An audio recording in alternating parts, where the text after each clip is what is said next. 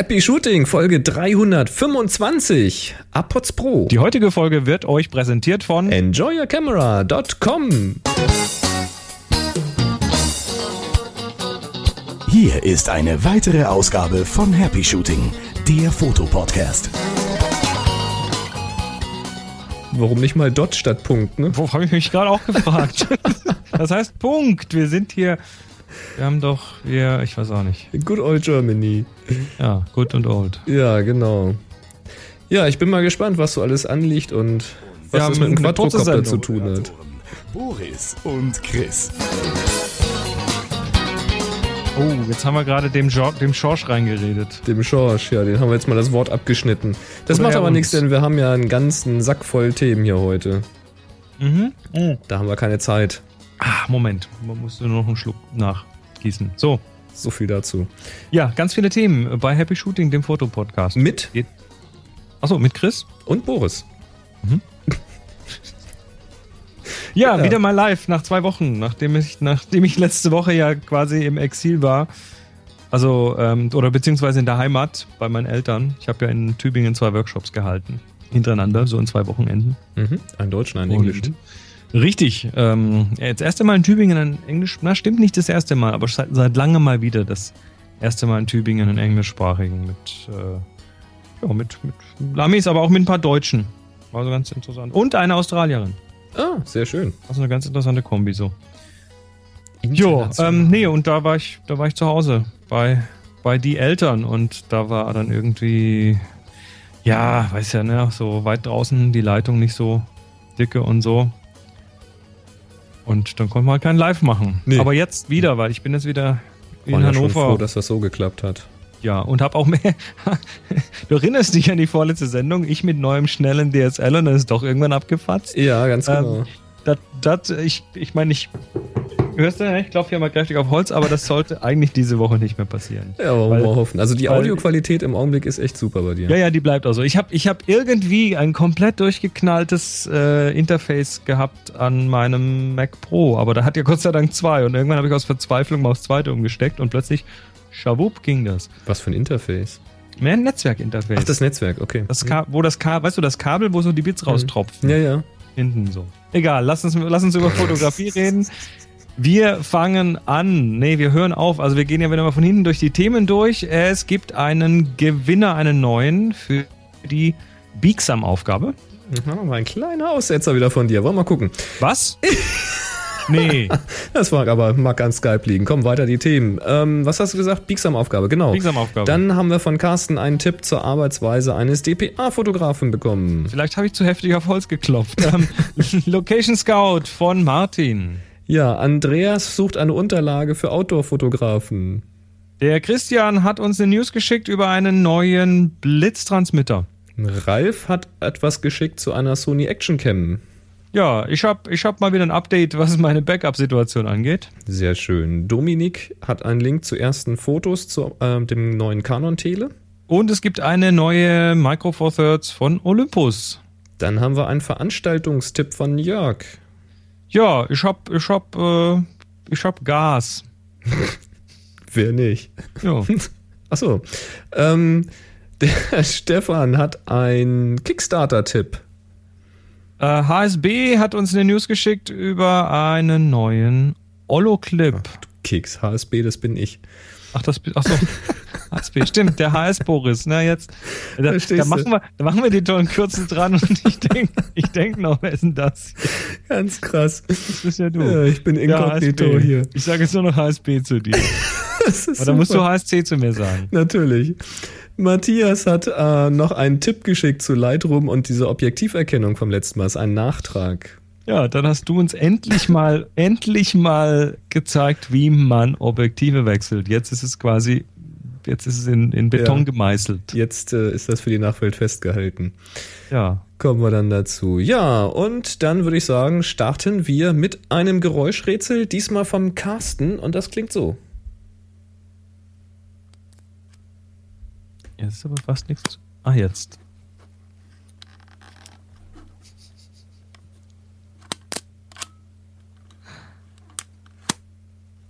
Aha.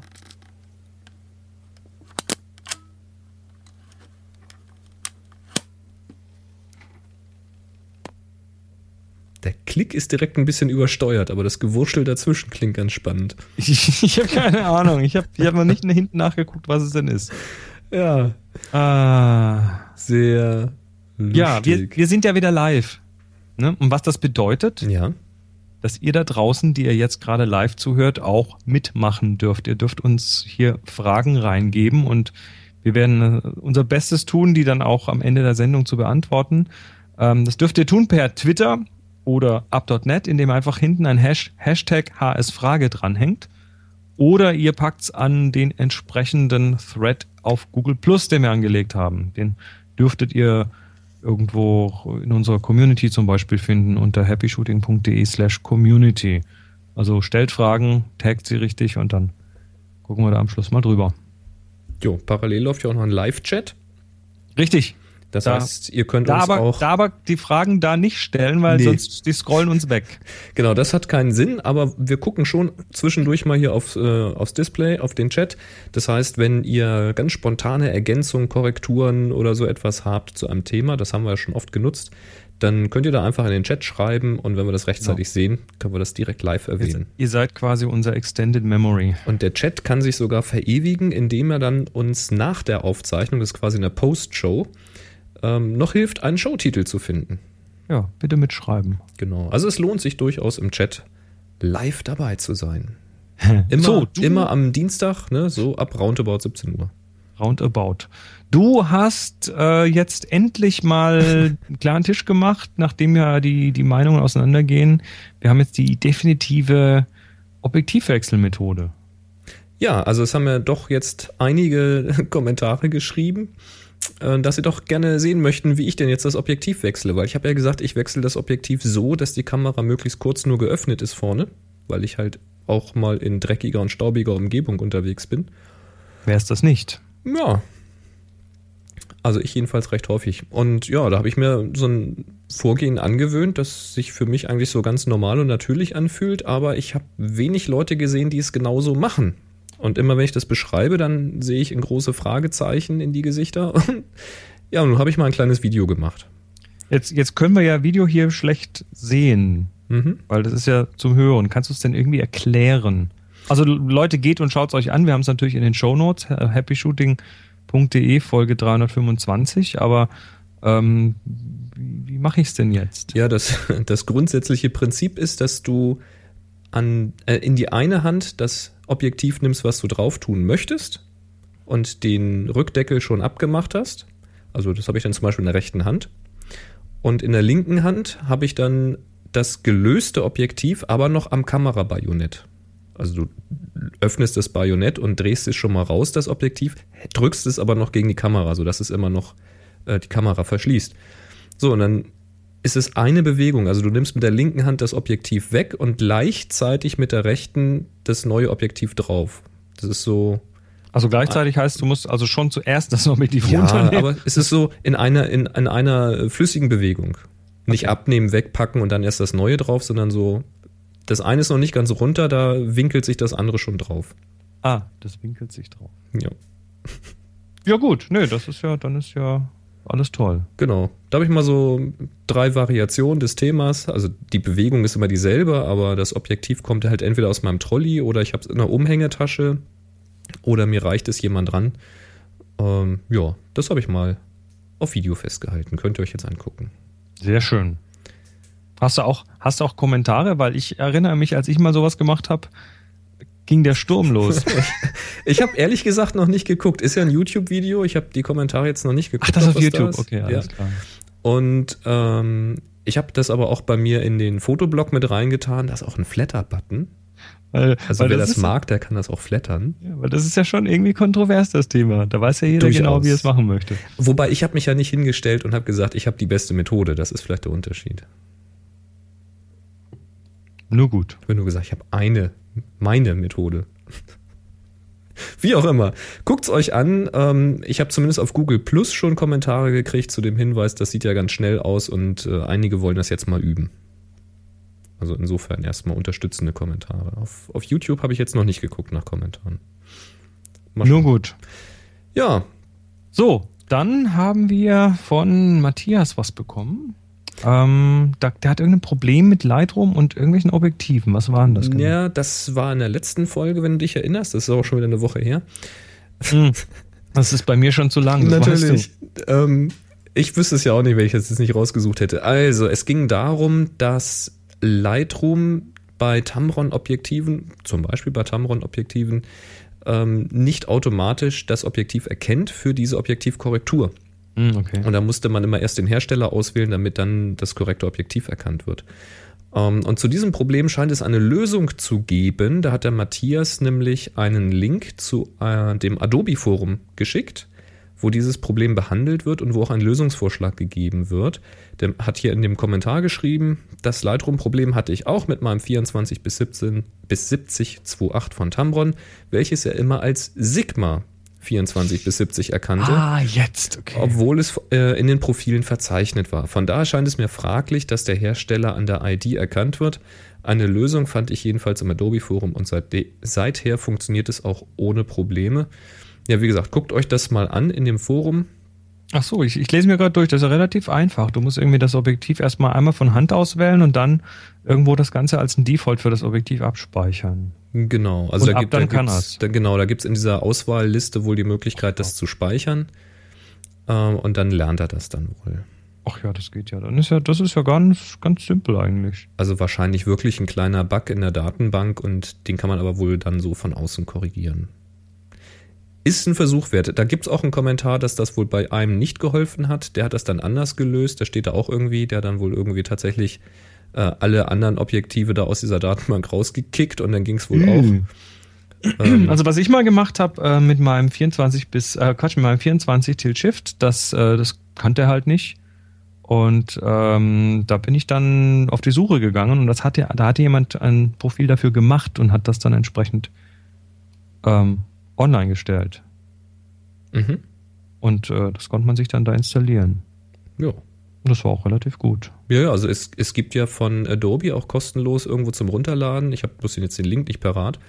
Da gibt es ja so, ähm, so eine App und ein Druckmuster. Das, Genau. das wirft Das- man sich raus. Da muss man, gibt es eine genaue Anleitung, mit welcher Blende, welchen Abständen, welchen Winkeln man dieses Muster da fotografieren soll. Das und dann wirft, macht der dir dieses genau. Profil da draus. Genau. wirft man alles in die App und dann hast du halt ein Profil für dein Objektiv. Tja.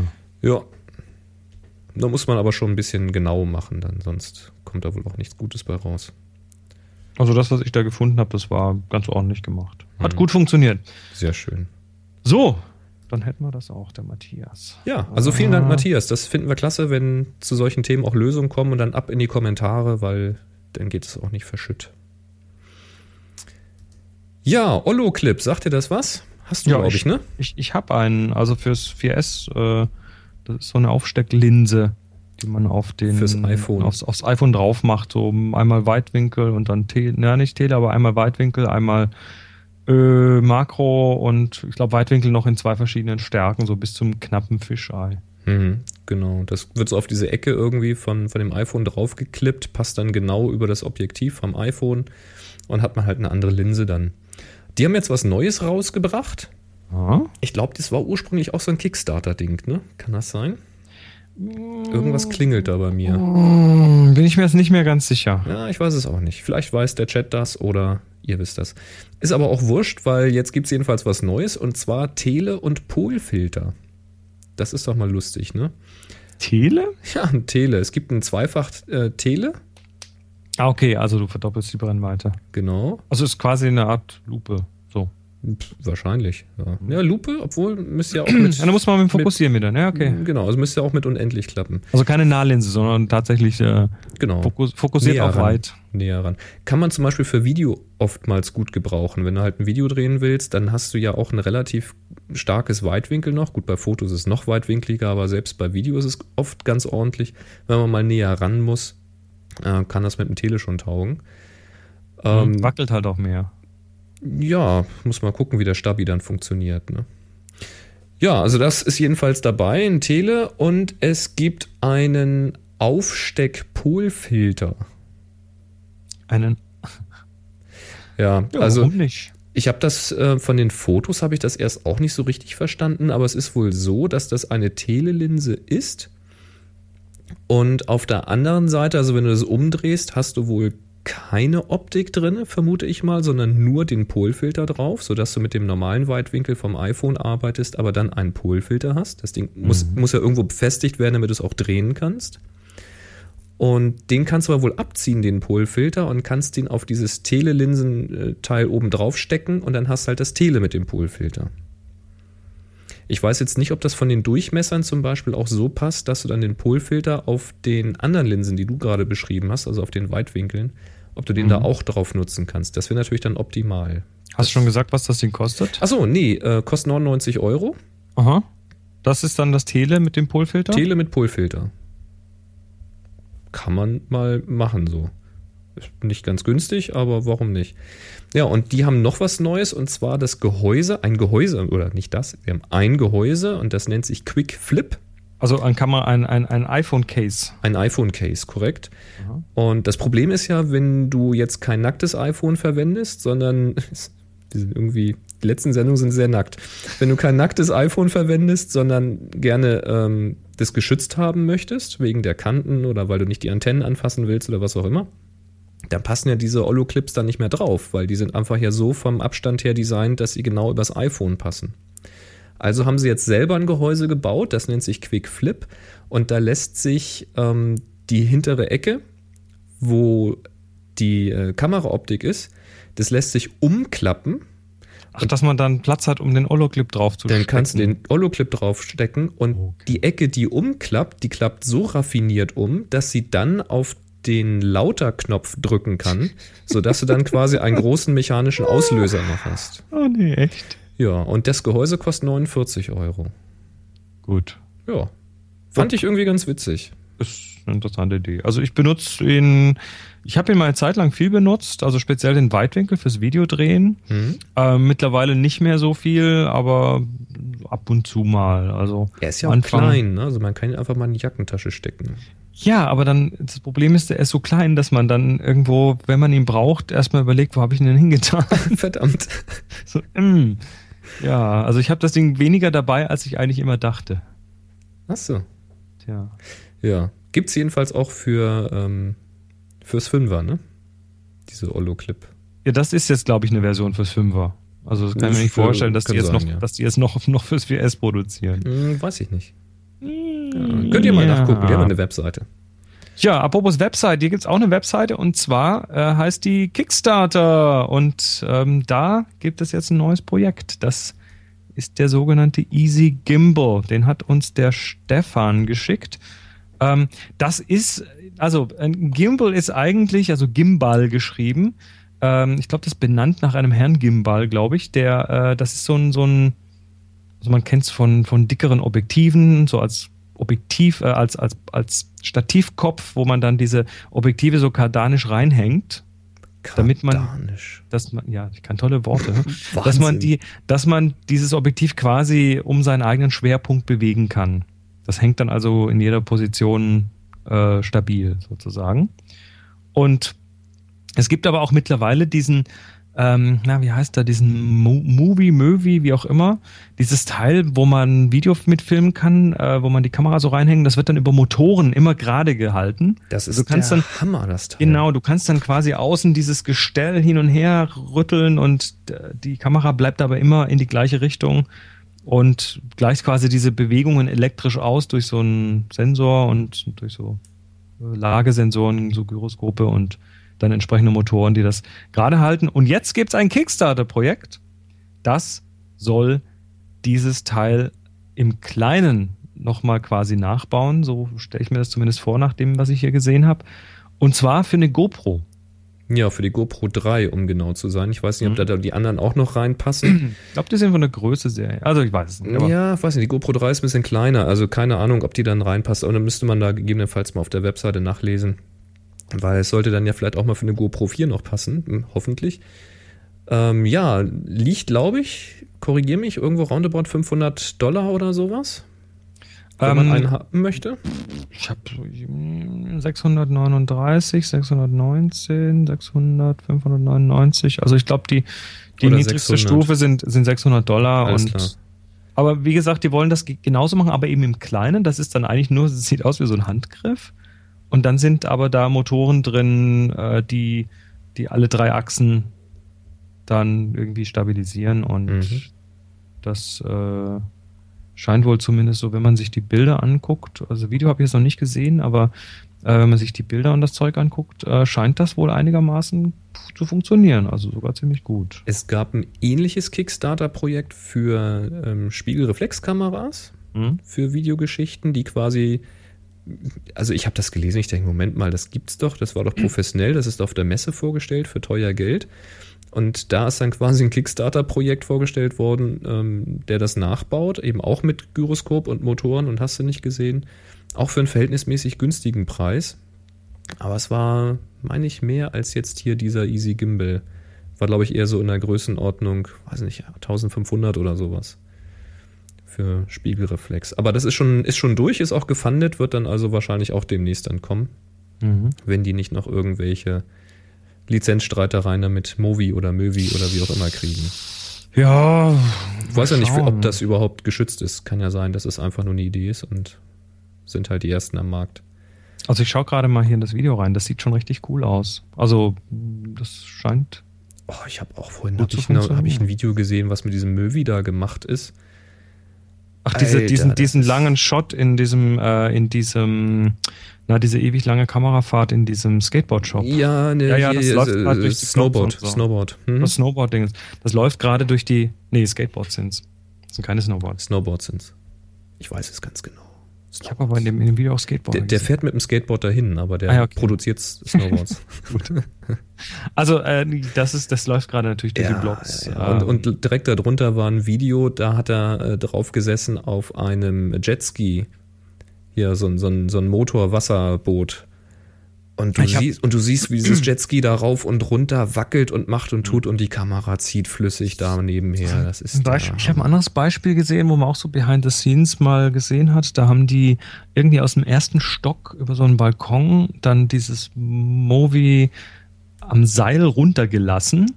Also während ja. dem Filmen unten die Kamera drin und dann quasi also erstmal eine, eine, ganz lange Fahrt und dann an ein Seil gehängt und dann runtergelassen. Unten hat dann jemand wieder abgenommen, hat das Seil abgemacht und ist dann weitergelaufen damit. Also du hast dann diesen, so eine Kranfahrt von oben nach unten, die total smooth dahin das, läuft. Also das ist so cool. Es wirklich. ist so Mäusemelken, was da kommt. Und das, ähm, wenn das per Kickstarter im Kleinen kommt, ja. ja. Ich will das für die Spiegelreflex und ich will es für 199 Euro. Ja, das schaffst du nicht ganz. Aber wie gesagt, du müsstest nicht diese ja, 5000, das ist doch eine Frage der Zeit. Ne, die, die, diese diese 15.000 müsstest du nicht investieren und die 5.000, glaube ich, roundabout, ne, für dieses kleine Möwi, die müsstest du auch nicht investieren. Für 1,5 kriegst du schon so ein Kickstarter-Projekt, das läuft gerade.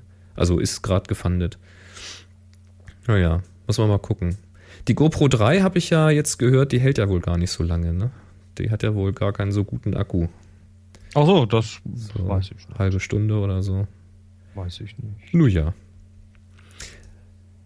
Ja, aber apropos halten, du hältst was Neues in deinen Händen.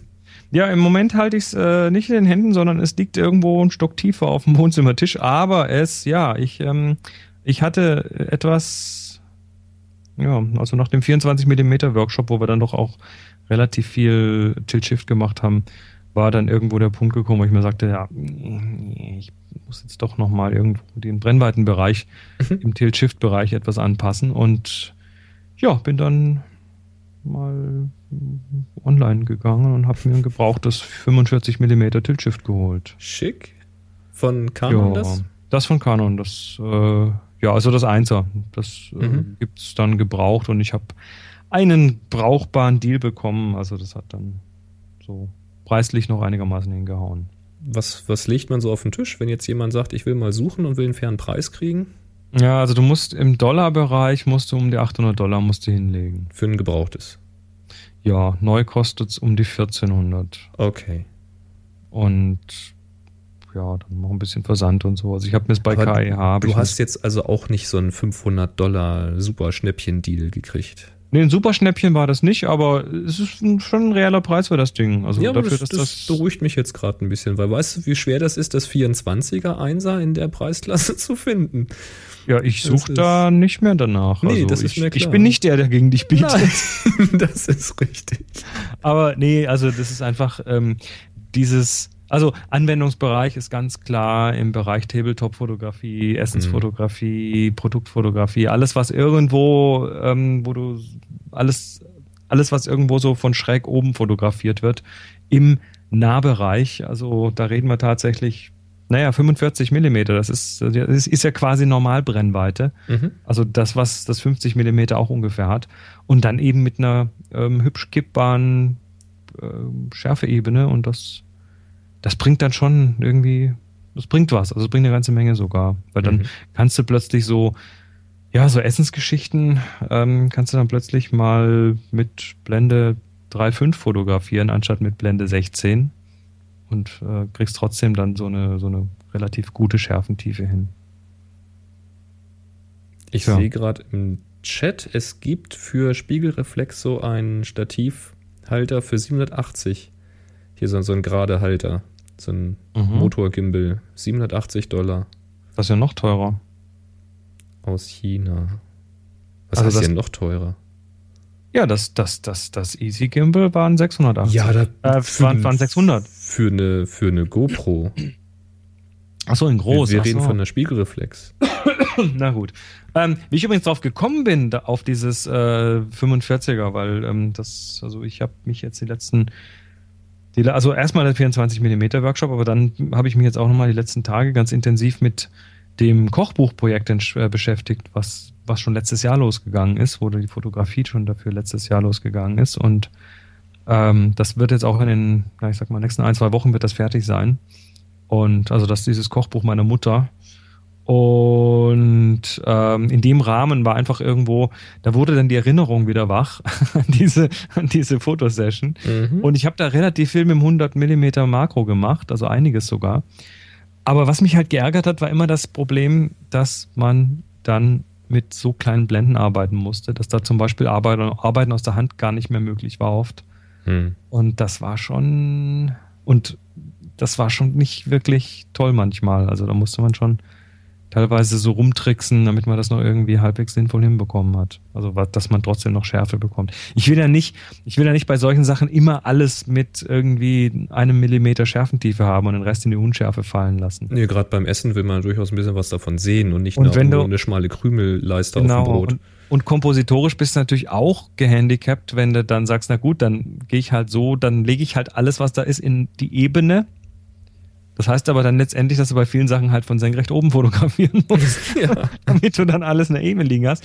Und äh, das ist blöd. Also wenn du dann quasi diagonal drauf fotografieren willst und diese Ebene dann trotzdem auf dem Tisch oder auf dem, also parallel zum Tisch liegen soll, dann kommst du um sowas eigentlich fast nicht drum rum.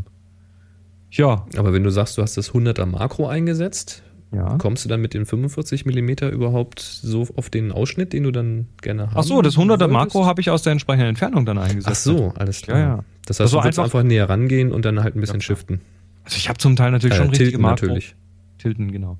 Ähm, hab da schon natürlich so makromäßig ähm, auch mal ganz nahe Sachen gemacht, aber nee, das war schon ganz oft so weit weg, dass dann der Ausschnitt einigermaßen hingepasst hat. Dann wäre es wahrscheinlich mit dem 45 sowieso noch angenehmer, weil du dann weniger Platz brauchst. Also mit dem 45er, da, da baust du dein Set auf, da holst du, da kriegst du dann irgendwie den, den frischen dampfenden Kuchen drauf und dann äh, sitzt du da mit dem Stuhl davor und musst nicht irgendwie Klimmzüge machen. Also es macht alles irgendwie einfacher. Wenn die nicht so teuer wären. Naja.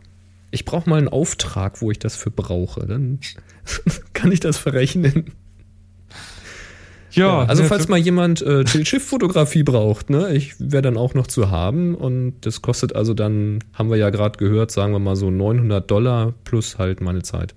Ja, ich über, ich überlege gerade, ob ich vielleicht noch irgendwie nächstes Jahr einen reinen Tilt-Shift-Workshop anbiete. Ihr macht doch erstmal einen 45 mm Wobei- Workshop. Wobei da kommt dann keiner, weil das hat, haben wir nicht so viel. Obwohl, obwohl auf dem 24 mm Workshop waren wir dann immerhin, äh, waren wir dann zu 1, 2, 3, zu dritt, nee, zu viert, glaube ich sogar. Beim Tilt-Shift-Workshop würde dann ja auch ähm, Mittel- und Großformat mit entsprechenden Balken und sowas gelten. Aber natürlich, Na, siehst du.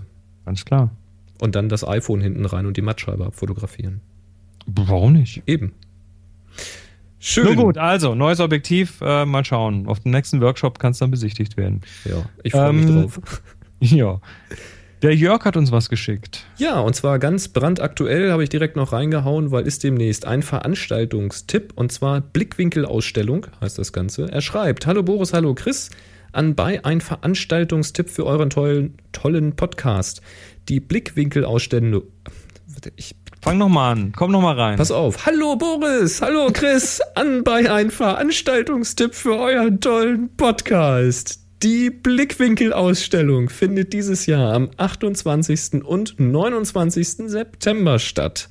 Am Samstag, den 28. September 2013, öffnen sich die Türen der Foto- und Ateliergemeinschaft von 16 Uhr, Vernissage, bis Open End. Am Sonntag, den 29. September, könnt ihr ebenfalls von 11 Uhr bis 19 Uhr die Exponate folgender Mitglieder betrachten. Sollen wir sie vorlesen? Mach doch. Okay. Detlef Blanke, Heiko Hussmann, Jörg Wucherpfennig, das ist übrigens der, der uns das auch geschickt hat, Peter Hoffmann Schönborn, Rudolf H.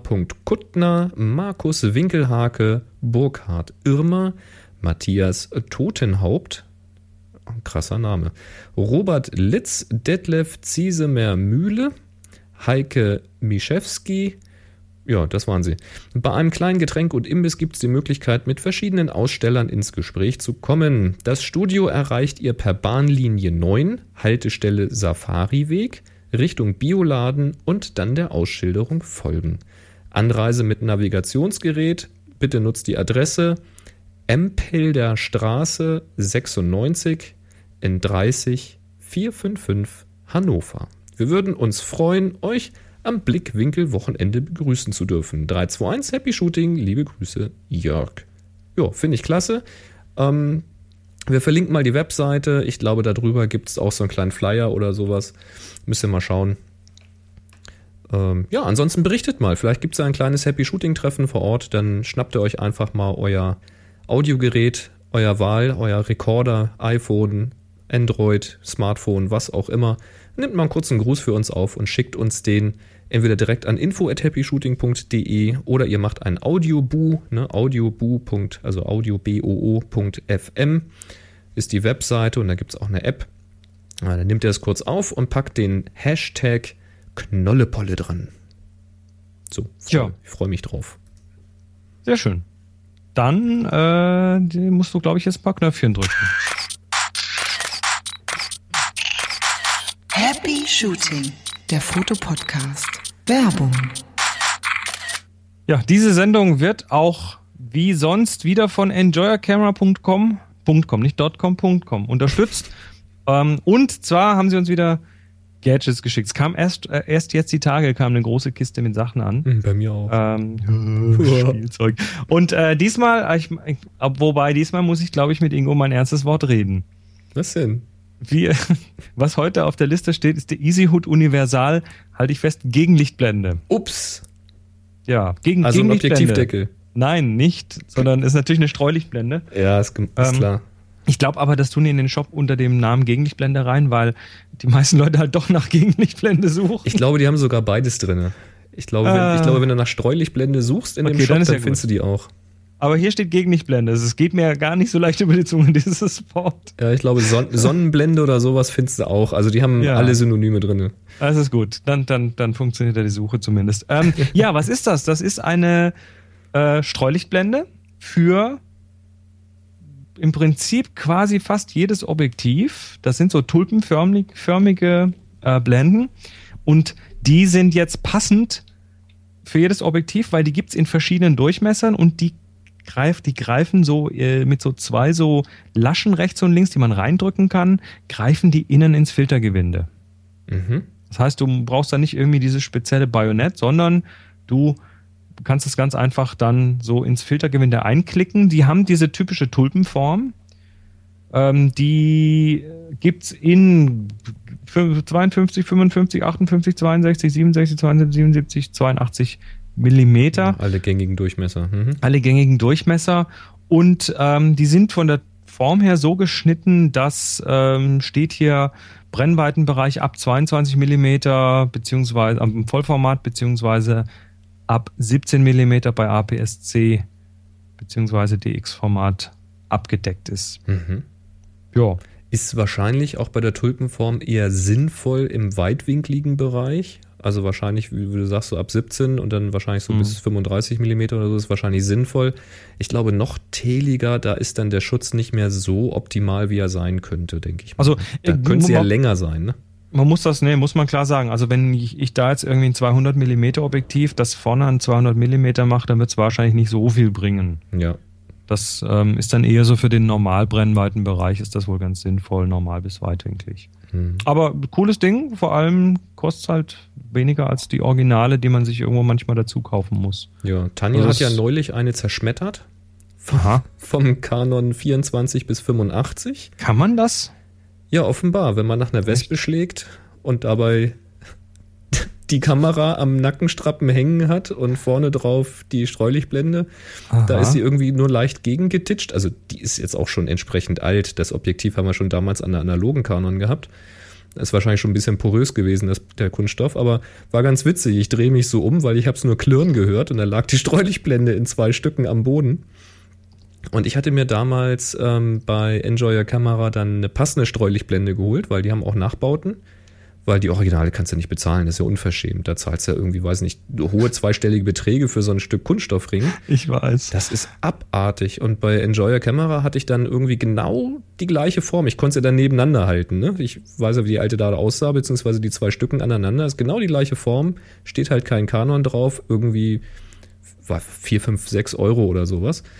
Ähm, fand ich gar nicht schlecht, aber da hättest du jetzt wahrscheinlich so eine universelle auch getan. Also 24 bis 85. Du, da hast du ja auch nur diese Tulpe drauf, die für Also- den Weitwinkel optimiert ist. Und beim Tele hast du eh nicht die optimale Abdeckung. Empfehlen kann ich sie alle mal, weil du, ähm, du, du kannst halt damit in deinen Bildern doch noch ein bisschen den Kontrast anheben, weil eben das Streulicht oder das, ähm, wie hieß es so schön kürzlich, wer, irgendein Hersteller nennt es auch Störlicht. Ja, auch schön. Mhm. Ähm, also das Licht, was stört im Bild, was gar nicht dem Bild beiträgt, nichts zum Bild beiträgt, sondern eben äh, da, vor der Kamera, aber außerhalb des Bildwinkels ist. Ähm, und da kann es auch schon, da muss, das muss nicht mal eine knallige Lichtquelle sein wie die Sonne, das kann auch schon eine helle Wand sein. Je nach Objektiv sind die da entsprechend empfindlich. Also Ja. äh, Empfehlung für Streulicht, Störlicht, Gegenlichtblende, wie man immer, wie immer man sie auch nennen mag. Die gehen preislich hier los bei 13,99. Mhm. Und ähm, schaut doch mal rein, wir bedanken uns. Außerdem gibt es natürlich für äh, jede Bestellung auch nochmal die Möglichkeit, 5% extra zu sparen. Das gibt einen Discount unter dem Hap- äh, oh, Quatsch, wie heißt er? Unter dem ähm, Code Happy Shooting 2013 heißt er. Sehr schön. Also beim Bestellen Happy Shooting 2013 in das entsprechende Feld eingeben und ihr bekommt auf jede Bestellung, auch auf andere Artikel bei enjoycamera.com einen 5% Rabatt. Ja, vielen Dank und äh, Gegenlichtblende, ich weiß nicht, aber, aber gut, ähm, ich sag mal, ich sag mal, für den Preis kann man das dann auch Ja. als Gegenlichtblende Das kaufen. lohnt sich halt in dem Augenblick, wo du das Ding auf mehreren Objektiven verwenden kannst. Also wenn du den Durchmesser mehrfach in deinem Objektivpark hast und kannst das dann durchtauschen. Klar. So. Aber wie gesagt, so für, für leichtes bis fortgeschrittenes Tele würde ich das äh, dann nicht mehr nehmen. Da würde ich dann schon eine passende nehmen. So. RSX im Chat fragt gerade, ob das eine alte Folge ist, die da läuft. Nein, das ist live und hiermit sei das auch bewiesen. Ja, das ist jetzt lustig, wenn diese Folge dann mal später jemand in der Aufzeichnung hört und gerade diese Frage zu diesem Zeitpunkt stellt, dann sagst du, nee, das ist live. Das, das ist dann äh, surreal, Ja, weil es doch nicht live ist. ja. Du, News gibt es.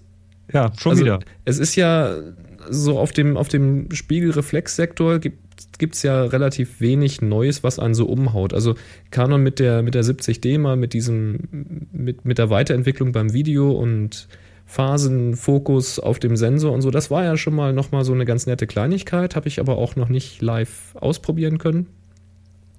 Aber auf diesem, auf diesem spiegellosen Sektor, da tut sich, glaube ich, wesentlich mehr. Also da geht die Entwicklung doch ein bisschen weiter. Und da hat Olympus jetzt was Neues rausgehauen. Und zwar, ist ja auch schon mal durchgesickert, die OMD EM1, also die haben auch mal lustige Namen, ne? Also ich finde die OMD ja eh schon mal ziemlich cool. Also die liegt, die liegt mir sehr gut in der Hand. Ja, die OMD, die du meinst, ist ja dann die EM5. Richtig. Das ist ja die, die schon jetzt da war. Die Genau. hatten auch schon ein paar Teilnehmer äh, auf Workshops mit dabei. Ich fand die auch wirklich sehr, sehr verlockend. Die hat auch einen ziemlich guten äh, Bildstabilisator im Gehäuse. So einen Fünf-Achsen-Sensorstabilisator. Also das Ding rotiert und kippt in alle Ecken.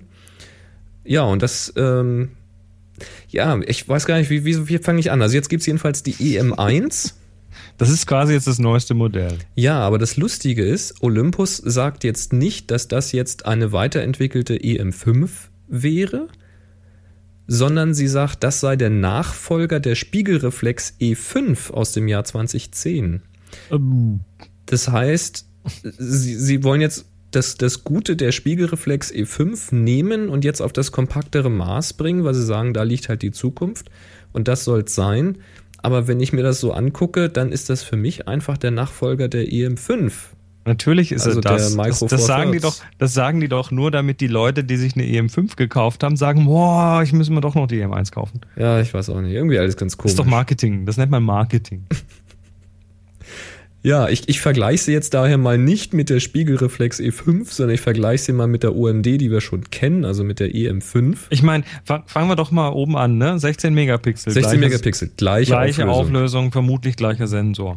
Vermutlich. Ja, ist ein bisschen neuer. Die EM5 ist ja schon ein paar Jahre Ja, alt. also es, es könnte neu entwickelter sein, man weiß es nicht, aber ja, so ist es erstmal. ja. Äh, gleicher Sensorstabi, also fünf Achsen. Mhm. Habe ich übrigens auch Beispielvideos jetzt gesehen von der EM1, also wirklich Videos, frei Hand, laufen. Das ist, als ob das Ding auf dem Steadicam sitzt. Also das Brauchst, ist. brauchst also kein Easy Gimbal mehr. Nein, das ist der Hammer. Wirklich. Also gut, du brauchst den Easy Gimbal natürlich immer noch, wenn für bestimmte Kamerafahrten oder Flüge, ja. Aber so einfach mal zum Halten oder zwei Schritte nebenher gehen, ist das äh, völlig ausreichend. Ähm, sie hat einen breiteren Griff. Also der, der Griff ist ein bisschen tiefer. Ja, Ähm, der, der, aber dadurch wird die Kamera nicht wirklich größer, weil das Objektiv ist ja auf jeden Fall mal mindestens so tief wie der Griff. ja, genau. Aber Also man, der, man, der soll geht ein jetzt, bisschen nach vorne quasi. man soll sie jetzt ein bisschen besser angreifen können, wenn man jetzt nicht gerade asiatische Kinderhände hat. Also ich lasse mich überraschen. Also ich kenne ich kenn so ein paar Asiaten, wenn man jetzt hier schon, also da, da kann, wenn die dir einen langen, dann bist du aber, da hast du aber, das spürst du. Ja, wenn die lang schon, aber wenn sie festhalten wollen, wird das schon schwierig. Du redest dich gerade um Kopf und Kragen, das, machst du schon. Ich habe das jahrelang gemacht, du, ich darf das.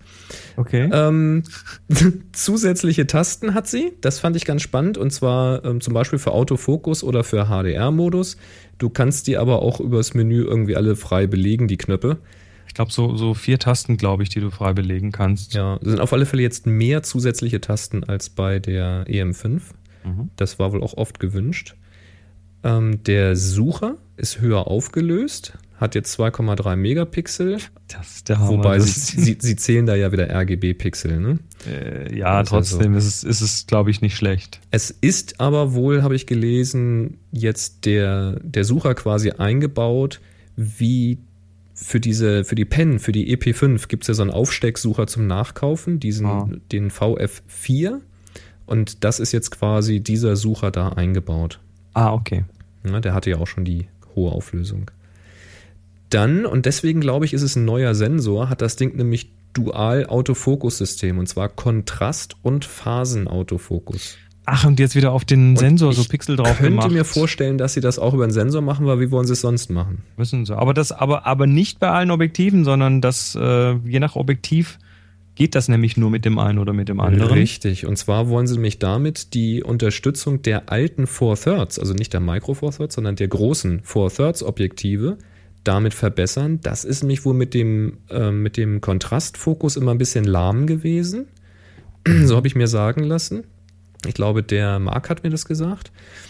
Und die Kamera erkennt jetzt, wenn über den Adapter ein 4 Thirds Objektiv dran ist und schaltet dann um auf den Phasen-Autofokus, weil der dann besser ist. Und mit den Micro 4 Thirds Objektiven wird wohl der Kontrastfokus benutzt, weil der da wohl schneller sein soll. Was auch immer. Also der soll rasend schnell sein, der Fokus. Das war in diesem, in diesem Videobericht auch zu sehen. Er soll wohl schneller sein als bei der EM5, aber der Tester meinte, da brauchst du wahrscheinlich irgendwie Laborequipment, um das festzustellen. Es, du drückst drauf und es ist im Fokus. Okay, also, also ist relativ es flott. Ist, es ist flott. okay. Äh, Live-Bulb, das heißt, du machst eine Langzeitbelichtung von vielen Sekunden, ja, so lange wie du willst, zwei Minuten, drei Minuten, wie viel auch immer. Solange du drückst, wird belichtet. Und du kannst, während belichtet wird, hinten auf dem ähm, Bildschirm oder natürlich im Sucher sehen, wie das Bild entsteht. Also so, du, du kannst quasi beim Light Painting gucken. Das, das habe ich gesehen, ähm, mal in einer, als ich mal mit der Kamera gespielt habe, habe ich es mal ausprobiert. Das ist ziemlich cool. Ja, ist ganz praktisch eigentlich, ne? Kann man gleich sehen, wie weit man ist, muss nicht irgendwie machst eine 5-Minuten-Belichtung und stellst dann fest, na, wäre mal besser 7 gewesen. Oder machst eine 10-Minuten-Belichtung und sagst, na, schade, nach 5 wäre auch schon äh, okay. Mhm. Ist aber ein bisschen lästig. Also könnte praktisch sein. Muss man natürlich gucken, inwieweit dann vielleicht das Licht dann stört. Also nicht immer kann man ja Störlicht gebrauchen, je nachdem, was man nun fotografiert. Aber egal. Ähm, eine Achttausendstel Sekunde als kürzeste Verschlusszeit. Ist nicht schlecht. Ich glaube, vorher war die Grenze bei einer Viertausendstel. Wi-Fi ist eingebaut. Und das gehört sich ja heute fast schon. Komplett, also nicht nur Daten übertragen, sondern auch alles einstellen, fernsteuern. Live-View und so weiter. Genau. Achso, das geht dann wieder per App wahrscheinlich. Nehme ich an. Weiß nicht, ob das auch einfach über eine Webseite geht, keine Ahnung. Ja, ein neuer Bildprozessor ist drin. Ja, mhm. für alle möglichen Effekte halt, HDR und so Zeug. Eine Blitz-Synchronbuchse ist dran. Das fehlte Na, vorher auch. Das ist doch schon mal gut. Ne? Ganz, gar nicht schlecht. Würde mich zum Beispiel interessieren, Blitzsync-Buchse, ob die Kamera einen digitalen Sync macht. Das heißt, ob ich auch mit einer 4000stel synchron blitzen kann. Das wäre interessant, weil zum Beispiel die, die Pocket Wizards, die ich habe, die könnten das theoretisch. Das äh, könnte durchaus interessant sein, wenn du bei sehr hellem Umgebungslicht blitzen willst. Mhm. Ähm, eine Mikrofonbuchse ist drin, das heißt, du kannst einfach Mikrofon anschließen. Hm. Aber keine Kopfhörerbuchse. Keine Kopfhörerbuchse. Also du kannst nicht monitoren, wenn du irgendwie Video filmst damit. Nein. Also insofern weiß ich nicht, wie weit der Nutzen da geht. Ja, damit, damit ist klar, mit externem Mikro benutzen, weil äh, Monitoring ist, ist essentiell. Ja. Nachdem, man, nachdem man das erste Mal irgendwie einen übersteuerten Sound hatte oder der Sound zwischendrin ausgefallen ist oder sonst was, will man das nie wieder tun ohne Monitoring. Wobei die Geschichte mit externem Mikro ist ja meistens, es gibt Situationen, das ist draufgesetzt schon praktischer, aber meistens ist das externe Mikro ja sowieso sinnvoller, weil das nämlich da ist, wo gesprochen wird oder wo die Action ist und die Kamera ganz woanders ist. Klar. Ähm, und das ist heutzutage auch kein Problem mehr mit Klappe und automatisch synchronisieren. Ich habe das bei dem Video mit dem Objektivwechsel auch so gemacht. Ich habe hier mit dem, mit dem Zoom H2 habe ich den Ton aufgenommen und das Video ist mit dem iPhone gemacht. Mhm. Und dann habe ich das einfach beides zusammen hier in Final Cut Pro X reingeschmissen, habe gesagt, synchronisiere das mal. Und das hat wirklich nur Sekunden gedauert auf meiner alten Maschine und dann war, ja. war das synchron. Also das ist schon super. Ähm, Focus Peaking hat es jetzt am Display. Das heißt, wenn man dreht, dann wird halt die Kontur scharf äh, hervorgehoben, wo die Schärfe liegt. Mhm. Ähm, was sie nicht mehr hat, das hatte die, die alte, die hatte ja ähm, ein OLED-Display was ja ziemlich cool ist, so wegen Blickwinkelabhängigkeit, die halt nicht mehr gegeben ist. Du kannst von überall drauf gucken. Okay. Ähm, das hat die jetzt nicht mehr. Sie hat ein LCD. Ist vielleicht zu teuer? Weiß ich nicht. Vielleicht zu teuer oder sie haben es vielleicht doch noch nicht so lange Zeit im Griff. Die Technologie, so. genau. Das ist ja, das, äh, die OLEDs, die sind ja irgendwo dafür verschrien, dass sie nicht lange halten. Ja, oder dass sie plötzlich Farbstiche kriegen und so, weil dann, was weiß ich, die blauen nicht so lange halten wie die roten und so. Keine Ahnung. Naja. Also sie werden sich dabei was gedacht haben. Ähm, und das Ganze ist natürlich Spritz, Wasser und Staub geschützt. Auch ganz nett. Mhm. Ja, und was kostet der ganze Spaß nun? Ne? OMD EM1 1500 Euro für den Body. Juhu! Das ist ein steiler Preis. Ja, hm, ja, hm. Aber man kriegt natürlich auch was dafür, ne? Ja, ich, ich, ich weiß nicht, immer wieder das Gleiche. Das, die ist total sexy, die Kamera. Aber ein Zweifach-Crop-Faktor ist mir irgendwie, da fühle ich mich nicht wohl mit. Du, du brauchst aber nicht immer die volle Fläche, ne? Also, wenn du nicht gerade vorhast, hier extreme Weitwinkelgeschichten und sowas zu machen. Ja, aber du weißt doch, ich bin doch Weitwinkelmensch. Ich brauche doch meinen Weitwinkel. ja. Und, und wenn ich, und wenn ich, wenn ich ähm, mir da noch irgendwie so einen Shift-Adapter besorge, Ja. dann muss ich wieder mit größeren Objektiven arbeiten, damit ich den ja, das Bildkreis habe. Das ist richtig. Also es ist, ich, ich, so, so sexy die auch sind, ich werde wahrscheinlich keinen der Vorteile wirklich nutzen können. Aber mit, du kannst mit meiner da- Arbeitsweise. Du kannst da fast alles drauf adaptieren. Also überleg mal, du adaptierst dir da dein 24er Tilt-Shift drauf. Dann hast du quasi dein 45er Tilt-Shift und der Bildkreis ist allemal groß genug. ja, also wenn es ich, ist schon. ja, aber was, wo, wo ich dann meinen Weitwinkel her? Dann brauche ich einen 11er äh, Tilt-Shift. dann natürlich nicht als oder Tilt. Das 12er gibt's, das gibt's nicht als oder ein 12 Tilt-Shift. dann, Ja. Nee, nee. ja, aber dafür hast du doch noch deine Canon. Ja, dann, dann, ich weiß es nicht. Also mich, mich reizt das Zeug einfach ähm, so für, für Makro und für Videokram. Das ist. Da, da brauche ich nämlich genau nicht den großen Sensor. Da hilft mir der kleine wesentlich weiter. Naja, mal gucken.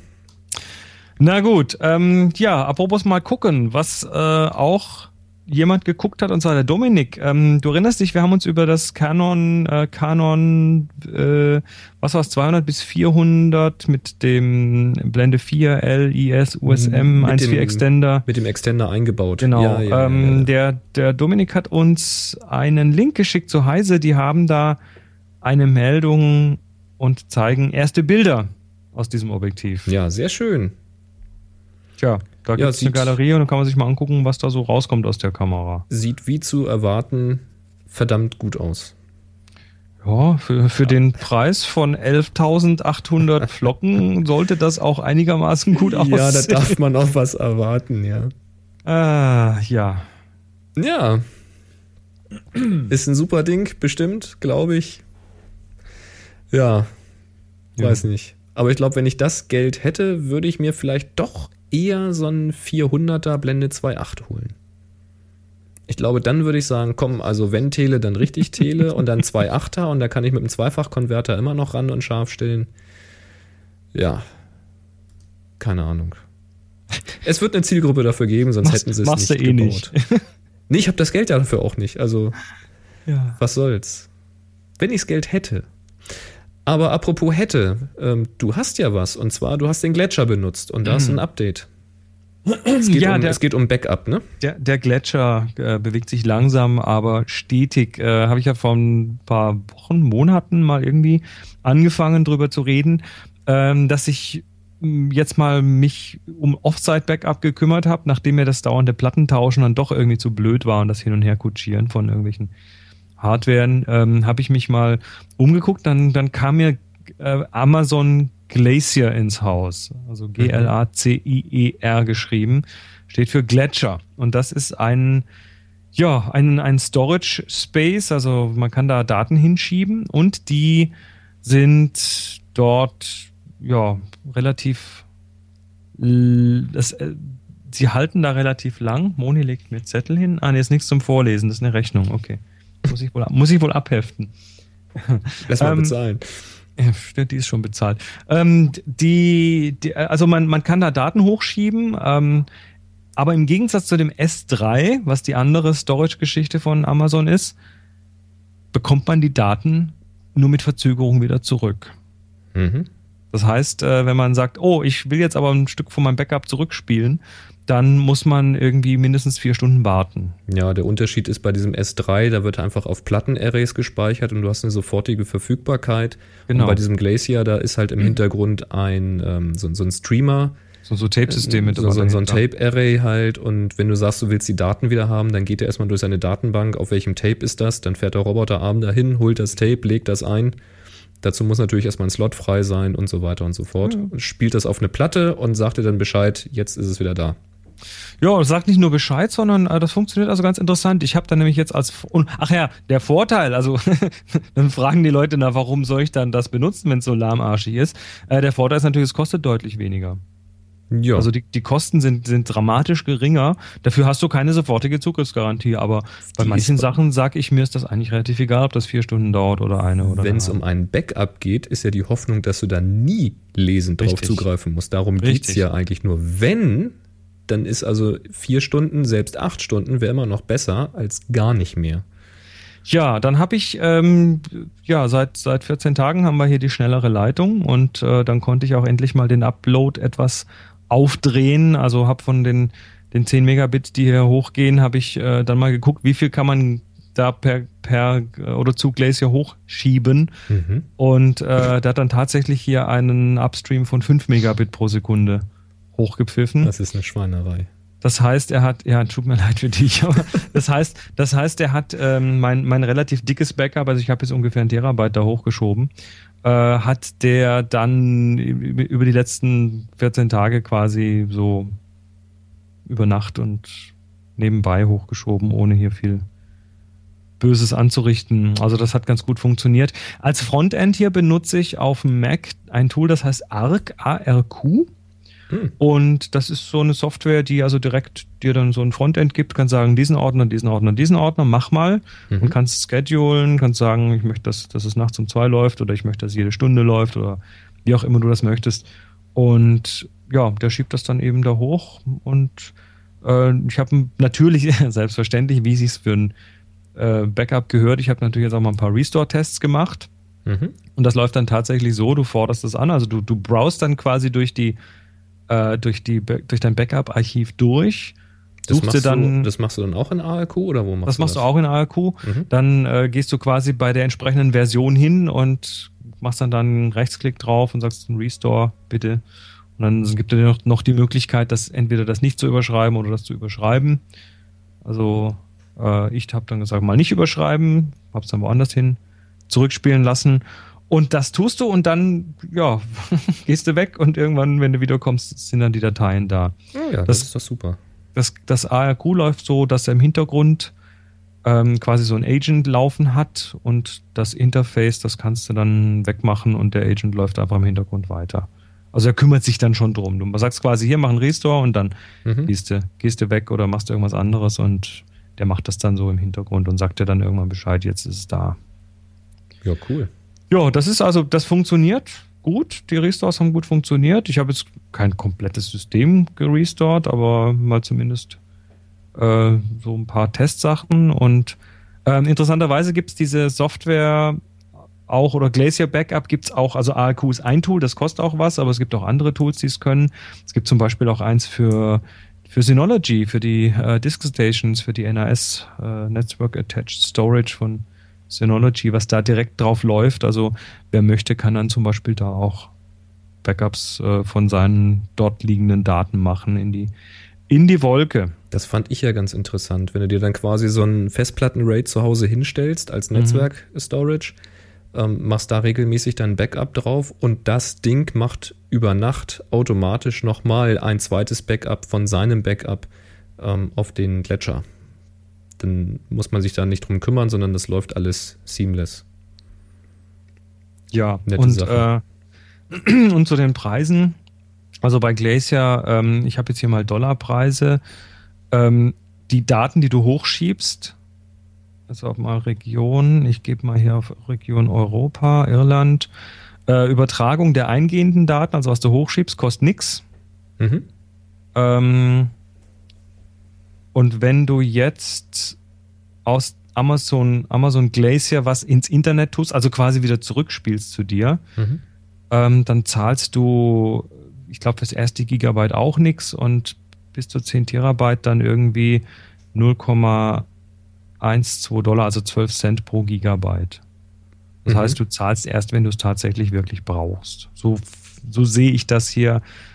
Warte mal, Upload, halt Moment, Upload, Retrieval anfragen. Nee, du musst noch eine Speichergebühr zahlen, aber die ist tatsächlich deutlich geringer. Also wir, wir, reden ja pro Gigabyte pro Monat von circa einem US-Cent Ja. pro Gigabyte pro Monat. Das ist also tatsächlich nicht viel. Ja, wenn man da nicht gleich irgendwie. Gut, du hast gleich schon wieder ein Terabyte getestet, aber wenn man nicht gleich irgendwie seine ganze Terabyte-Platte da hochschubsen will. Also für mich sind das jetzt, ähm, also bei 1000 Gigabyte, also ein Terabyte, mal 0,011 Dollar sind das 11 Dollar im Monat, die ich, dafür, die ich dafür ein Terabyte bezahle, wenn es da oben liegt. Und dafür die Sicherheit haben, dass man an die Daten rankommt. Ne? Das ist. Also ich, ich würde das jetzt nicht für meine. das ist es mir wert. Für meine Wald- und Wiesen-Daten wäre mir das, glaube ich, zu teuer. Das würde ich einfach nicht machen. Da ist, auf lange Sicht ist das einfach günstiger, da eine, eine externe Platte irgendwo anders zu lagern. Aber für, für Produktionsdaten Also für, für Kundendaten und so ist das, glaube ich, gar nicht schlecht.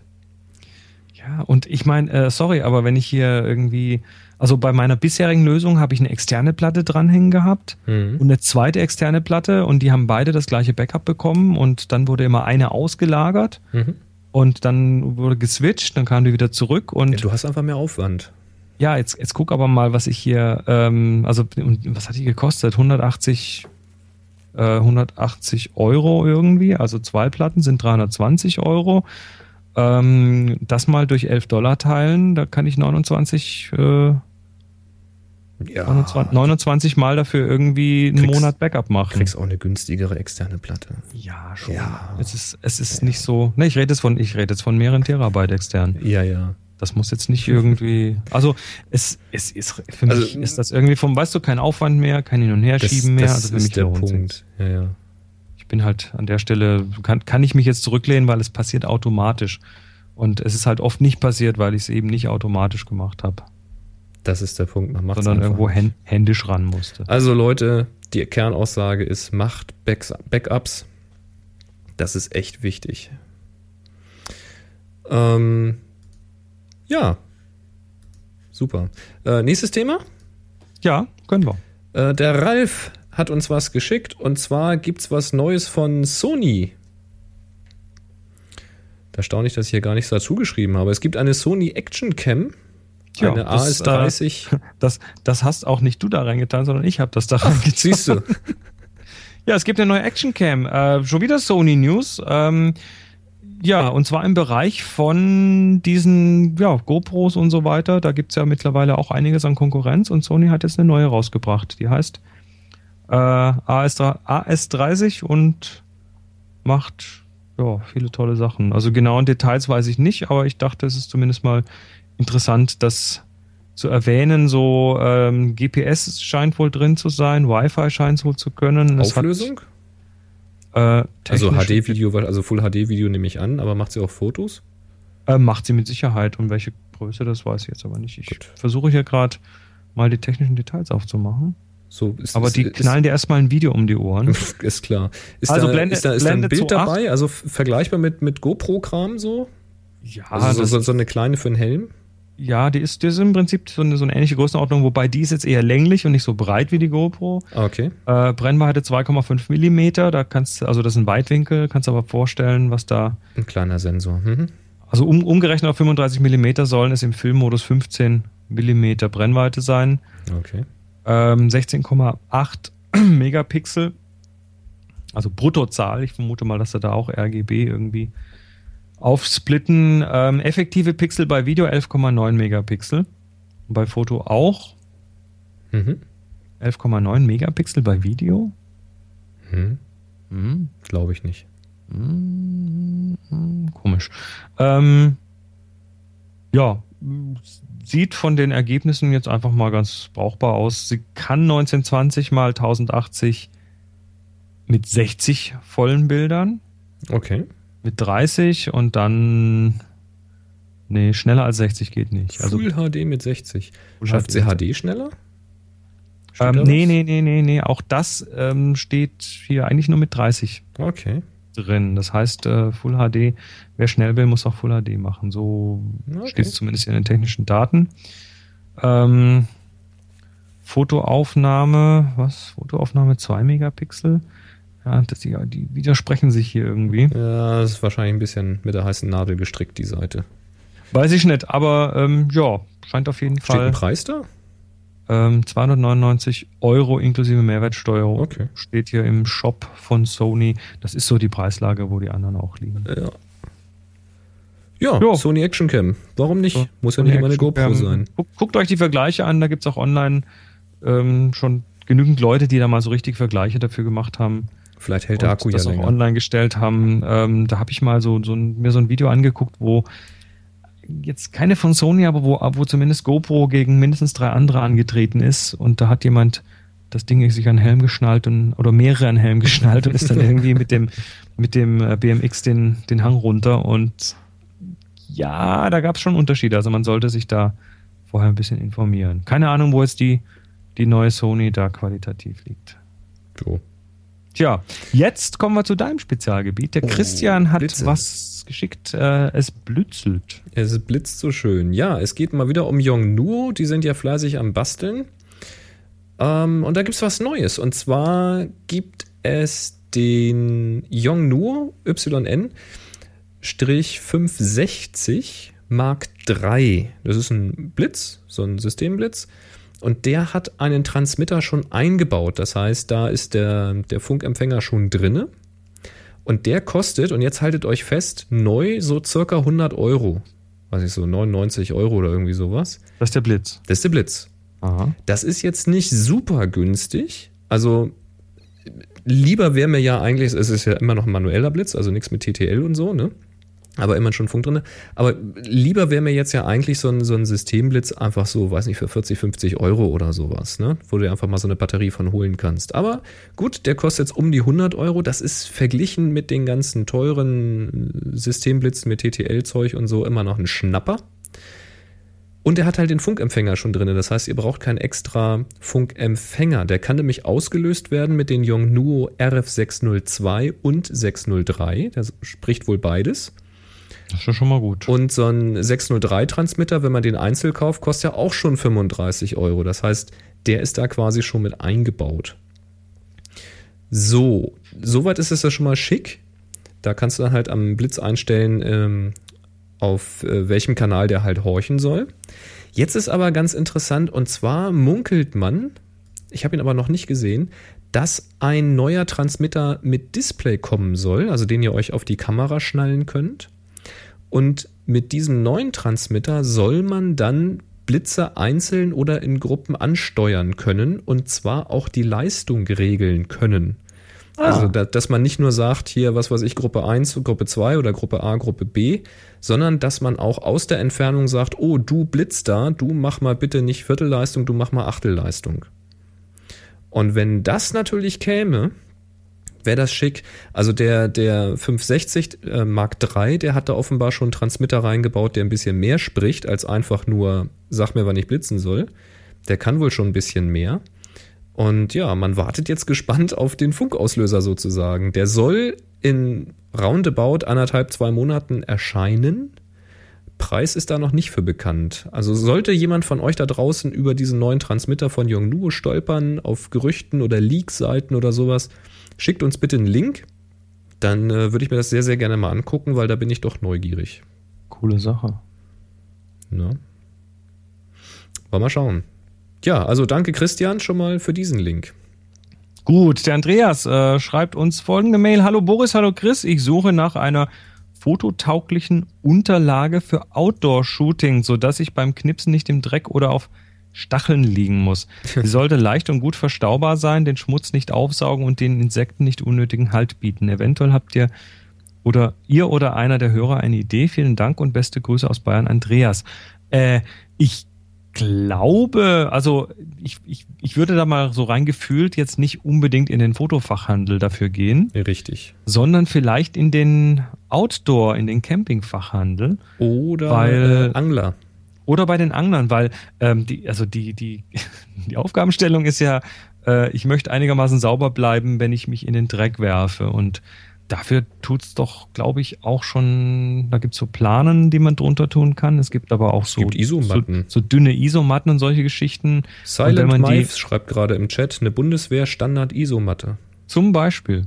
Also jetzt ist die Frage, wie das jetzt von der Größe ist, weil äh, so, ich glaube, so eine Standard-Isomatte bundeswehrtechnisch, die ist, glaube ich, nicht so ganz so handlich. Ähm, könnte mich aber irren. Ich bin ja alter Zivi, ne? Ich weiß das nicht.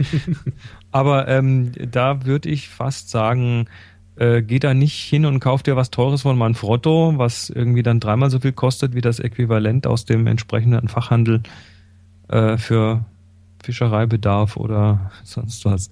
Ja, also im Grunde genommen ist es immer eine Abwägung zwischen Ja, Motorrad-Regenschutzhosen, sagt unser, unser J. Schwein, sagt Motorrad-Regenschutzhosen. Auch eine schöne Idee. Also Ja. einfach die Klamotte entsprechend machen und gar nichts extra schleppen. Kannst ja, kannst ja drüber ziehen über die Hose. Das sind ja so Hosen, Ja. die man sich tatsächlich drüber knallt und die sollten dann auch einigermaßen stabil sein. Ja, vor allen Dingen hast du kein Problem mit dem extra Mitschleppen. FE im Chat sagt großer Müllsack. Ja, zum Beispiel. Kann man auch machen. Lässt sich schön klein zusammenfalten und wieder mit in den äh, Fotorucksack packen. Mhm. Also da gibt's ganz viele Möglichkeiten. Wobei der Müllsack wieder nicht gegen Stacheln hilft. Also dann wird's wird's ja durchdrücken und so. ja, Also oder, ein bisschen oder, gepolstert muss es schon sein. oder vom Fliesenleger, so was der, was der Fliesenleger sich an die Knie tut, so Kniepads, äh, Knietut, so Kniepads, so Teile, Ja, die man dann sich zusammenmacht, die- dann kann man, Dann hast du Knie, aber hast- bist, wirst trotzdem dreckig. Also das mit den Hosen oder dann so ein Overall oder sowas, so aus dem Motorradzubehör, finde ich schon ganz praktisch. So eine Isomatte fände ich cool. Oder du nimmst dir hier, ähm, ah, es gibt hier für, für Windschutzscheiben, damit die sich im Sommer, sich die Autos nicht so aufheizen, solche, solche ISO-Dinger, die du dir da reinlegst. Das sind so zusammenfaltbare Pappzeug oder auch rollbare Sachen.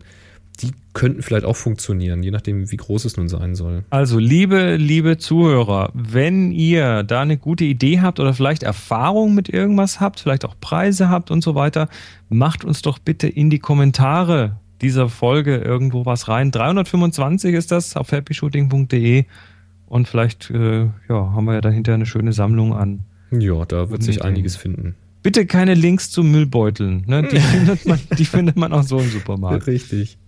Aber sinnvolle Geschichten fänden wir klasse. Klasse. Apropos klasse. Der Ja, Martin hat uns was geschickt. Wir haben einen Bu gekriegt, den spiele ich mal ab. Ja, hallo, hier ist der Martin aus Ratingen. Ich habe heute einen Ausflugstipp für euch und zwar den Affenpark Apenheul in Apeldoorn in den Niederlanden. Von Düsseldorf aus ist der Park circa 150 Kilometer entfernt, also gut in anderthalb Stunden mit dem Auto zu erreichen. In dem Park finden sich eine Vielzahl unterschiedlicher Affenarten, zum Beispiel Bonobos, Totenkopfäffchen, Lemuren, Orang-Utans und noch viele mehr. Der Park besteht schon seit den 1970er Jahren und wirkt nicht wie ein klassischer Zoo, sondern eher wie eine natürliche Umgebung für die Tiere, obwohl äh, das natürlich ein europäischer Mischwald ist, in dem die Tiere da sind und kein Urwald. Ähm, in klassischen Zoos hat man ja oft störende Wände, Glasscheiben, Autoreifen, Seile und das ist alles auf recht beengtem Raum. Und in Apenheul sieht man dergleichen also kaum.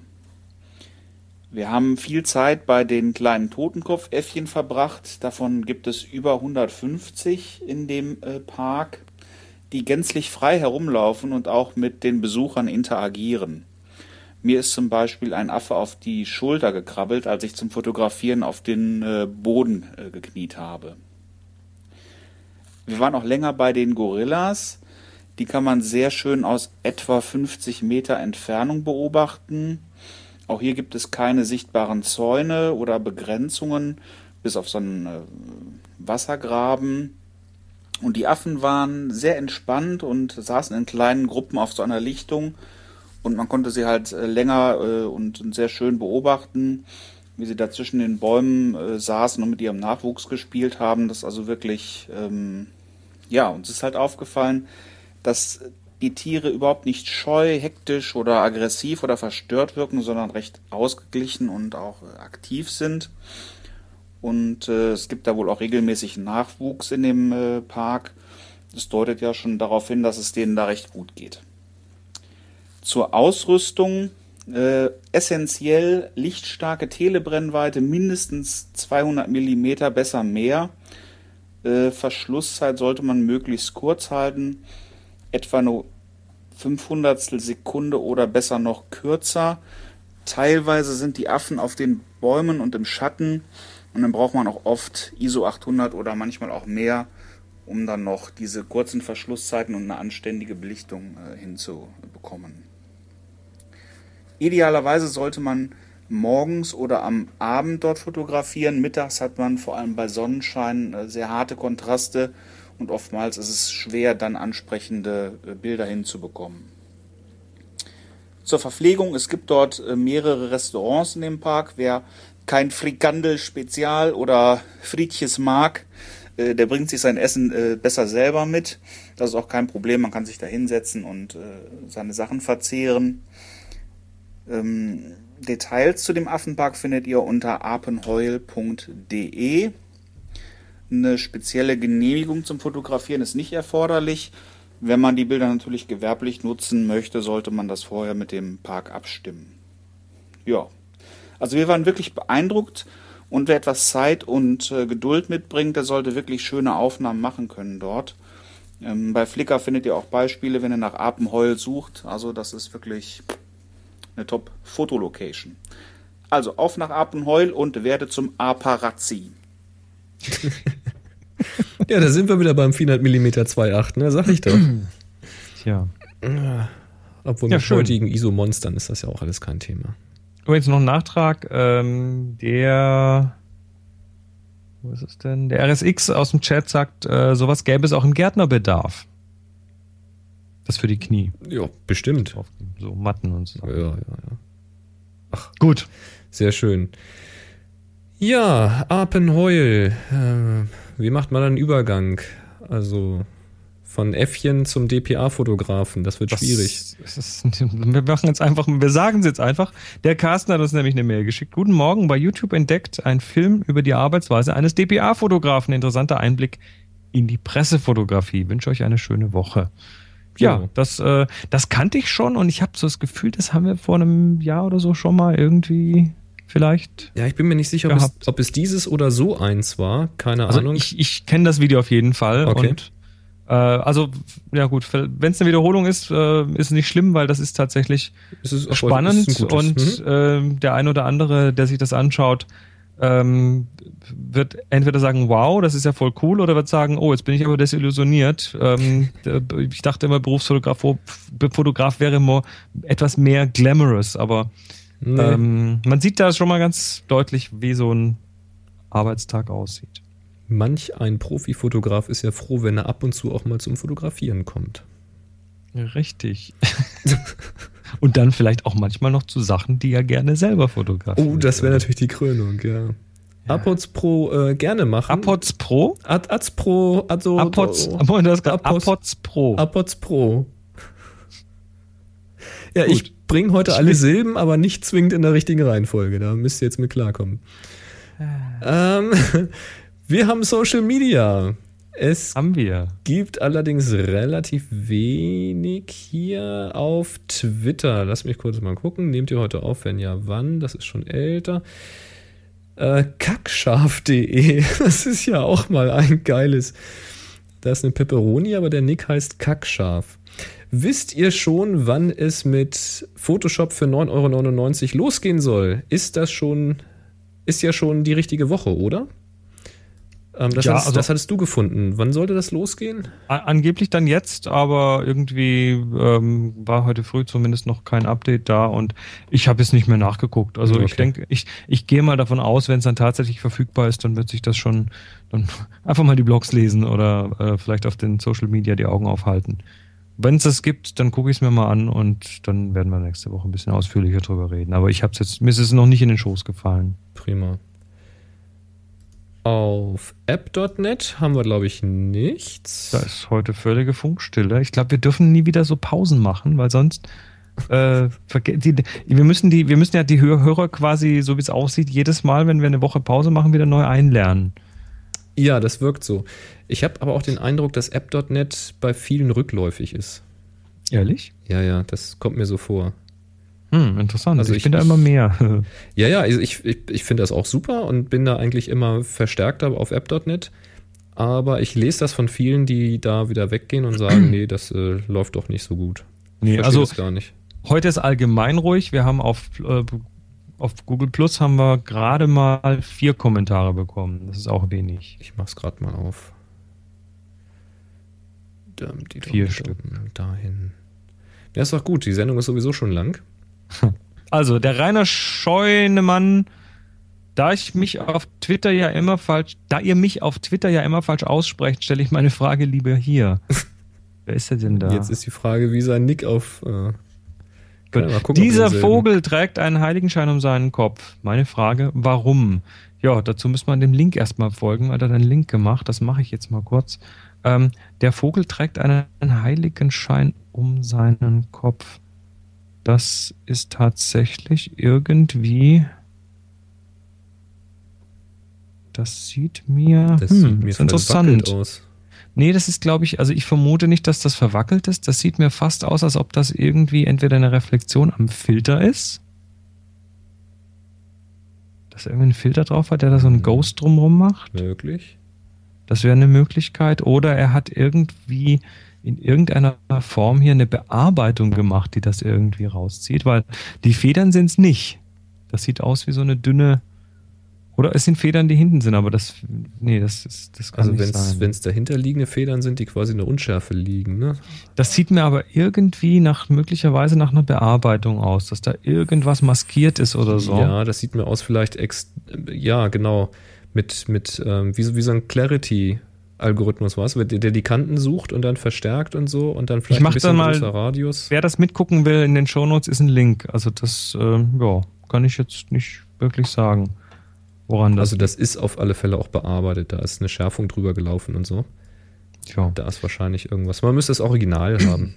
Der Carsten Scholl fragt, hallo ihr zwei beide, ich nutze Lightroom 5 auf meinem iMac. Die Daten liegen auf einem NAS. Gibt es eine Möglichkeit, die Bilder auf einem Laptop zum Beispiel im Urlaub zu bearbeiten und dann die entsprechenden Änderungen wieder auf den Hauptkatalog am iMac zu übertragen? Macht weiter so 321 Happy Shooting.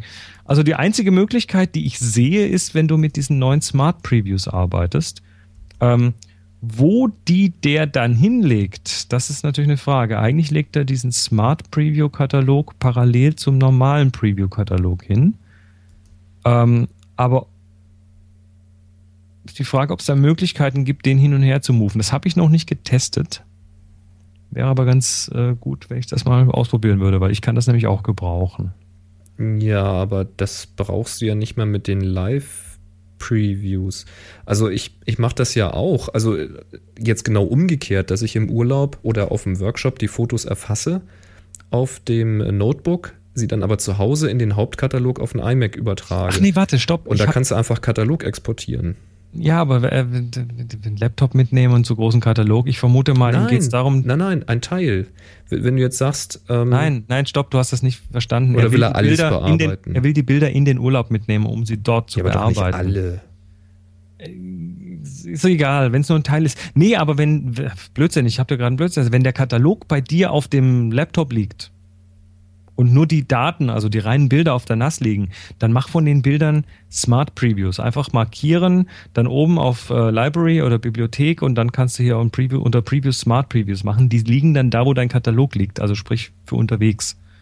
Diese Smart Previews, die sind ein bisschen kleiner, die sind dann so DNGs, die sind ein bisschen kleiner, nehmen wesentlich weniger äh, Platz weg als deine originalen RAWs und ähm, dann stöpselst du ab und dann kannst du auf diesen Smart Previews arbeiten. Die nutzt er dann ganz automatisch, wenn er seine Originalbilder nicht findet. Und diese Änderungen, die werden dann tatsächlich, wenn du wieder zu Hause bist, automatisch dann auf den Hauptkatalog übertragen. Also er, du kannst er, das genauso Er schreibt machen. aber, er hat Lightroom auf dem iMac. Das heißt, er muss sowieso den Katalog erstmal irgendwie auf den Laptop bringen. Und das kann er einfach mit dem Export machen. Und ich glaube, beim Export kannst du jetzt bei Lightroom 5 einstellen, ob du die originalen Bilder rüber schaufeln willst oder ob du die Smart Previews haben willst. Und dann könnte man das darüber machen. Aber ich würde halt nicht Und dann musst du es hinterher wieder importieren. Richtig. Ah, wobei du kannst beim Importieren ja sagen, ähm, importier mir nicht die Bilder, sondern nur die veränderten Metadaten, Genau. also die Bearbeitung. das macht er sowieso. Wenn er, wenn, wenn er diese Dubletten hat, dann nimmt er die Bilder sowieso nicht mit rüber, sondern nur die Rezepte. Export. Ah, jetzt, ja, der. Export. Der Exportdialog. Jetzt, ich, ich habe den neuen Exportdialog noch nicht im Auge gehabt. Da kannst du unten sagen, äh, nur die ausgewählten Bilder, Genau. Also exportieren. Du wählst also aus, was du willst, alle oder nur ein paar davon. Dann kannst du sagen, Export Negative Files. Da heißt, äh, das heißt, nimm die RAWs mit. Mhm. Das kannst du wegklicken. Mhm. Dann gibt's einen neuen Punkt, Build und Include Smart Previews. Genau. Und das wäre dann ja die Lösung, die man jetzt anstreben könnte. Richtig. Und dann gibt's noch Include Available Previews, also wenn der schon Previews gerechnet hat. Äh, das sind dann, er dann die. JPEG-Previews.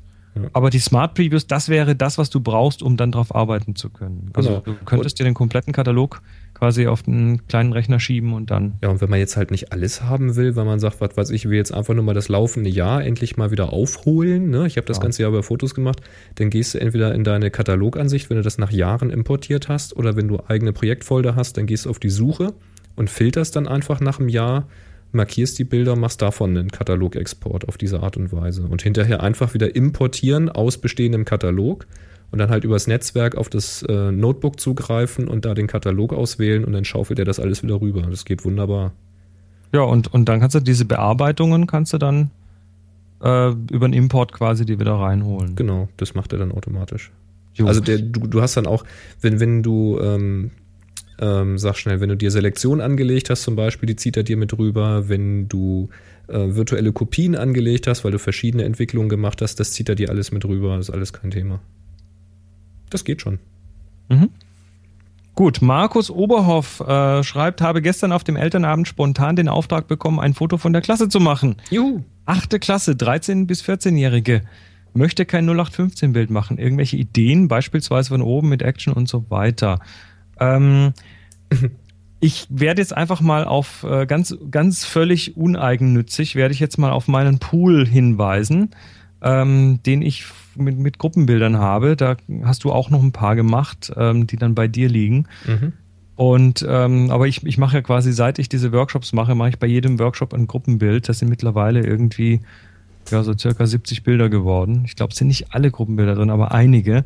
Also da findest du Ideen ähm, und da kannst du dich ja einfach mal inspirieren lassen. Ich link da auch mal äh, hier in den Shownotes hin. Und wenn du was hast, Boris, dann gib mir das einfach durch.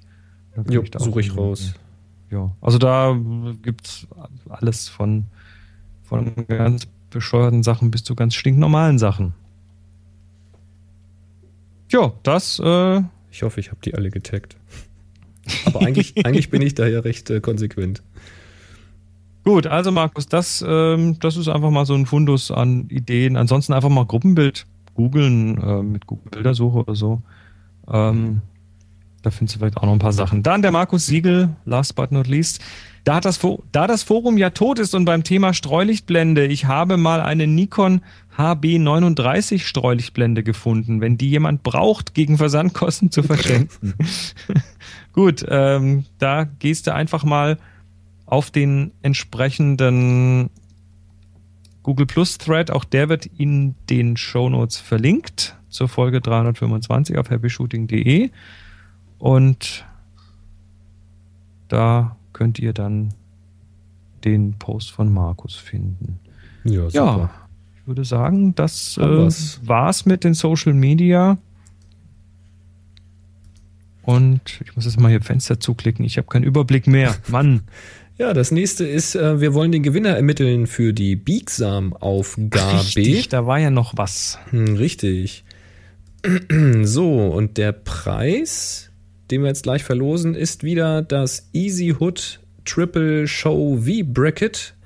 Also diese V-Geschichte, wo man drei Blitze oder Lichter oder Monitore oder sonst was oben auf einen einzigen Genau. Hotshoe drauf machen So ein kann. Zubehörhalter. Und ja, den wollen wir jetzt mal verlosen. Ich gehe hier mal gerade auf unsere Seite. Ich habe hier 39 Teilnehmer. Und die sind auch alle qualifiziert diesmal. Jawohl. Ihr seid brav, gut gemacht. Ich hole mal Ja. mal eine. Diesmal fange ich an. Ich hole mir mal die Würfelunterlage. So. 15. Juhu. Das war's ja schon. Ein Schuss, ein ich, pack den, ich pack den Würfel wieder weg, okay? so. Ich bin ja beleidigt fast schon. User Klaus 0066. Biegsam in Himmel wachsend heißt das Bild.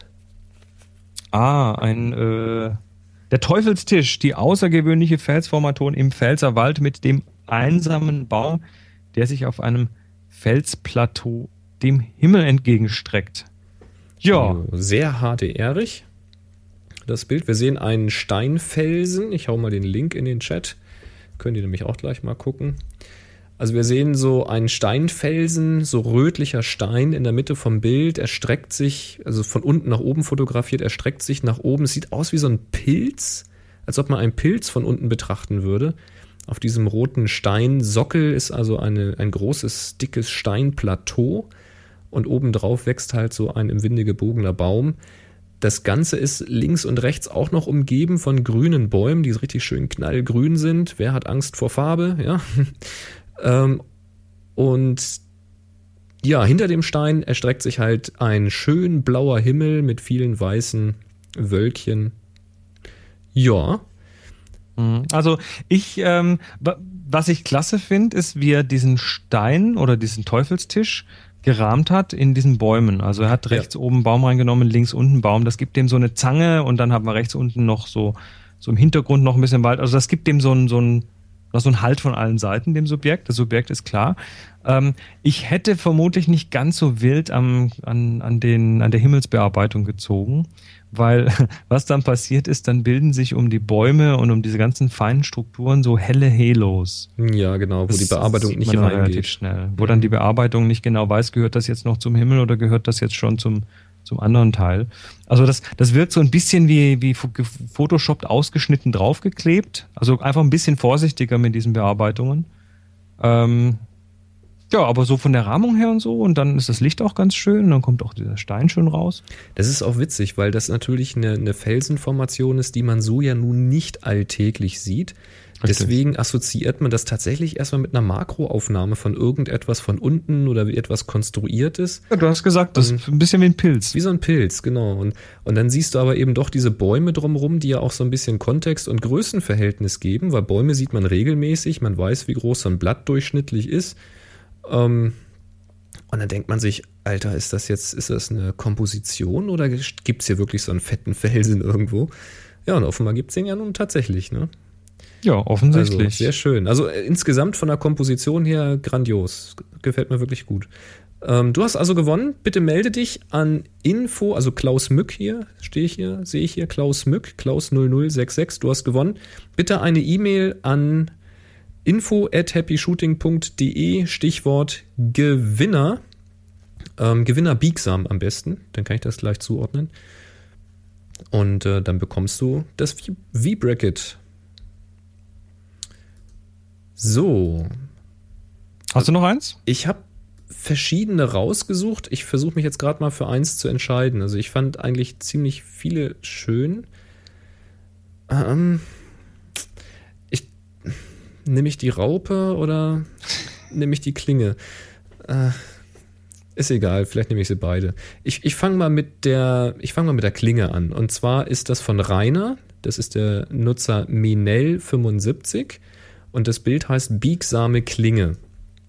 Und das gefällt mir schon von der Machart einfach sehr, sehr schön. Ups, jetzt wollte ich das hier chatten. So, da, zack.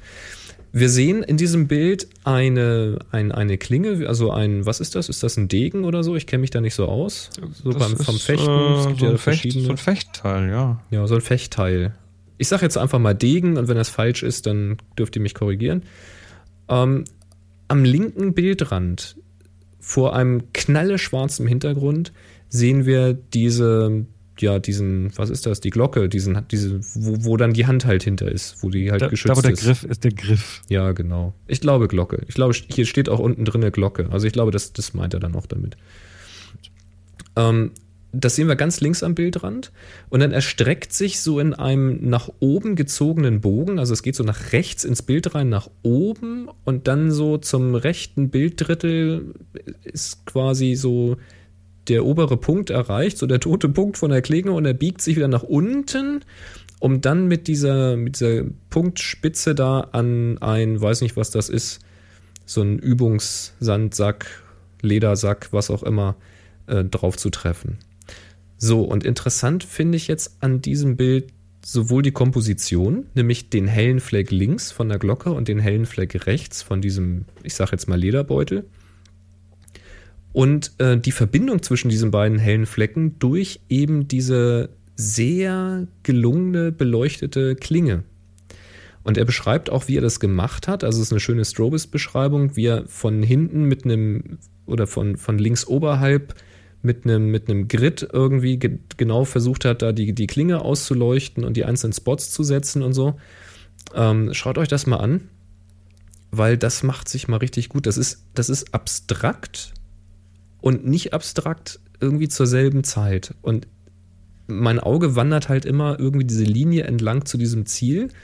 Und man sieht eben gerade genug, dass man sieht, das ist Leder, aber man sieht nicht genug, um zu sagen, was es denn jetzt nun tatsächlich ist, wo er da drauf trifft. Das ist dein Hut.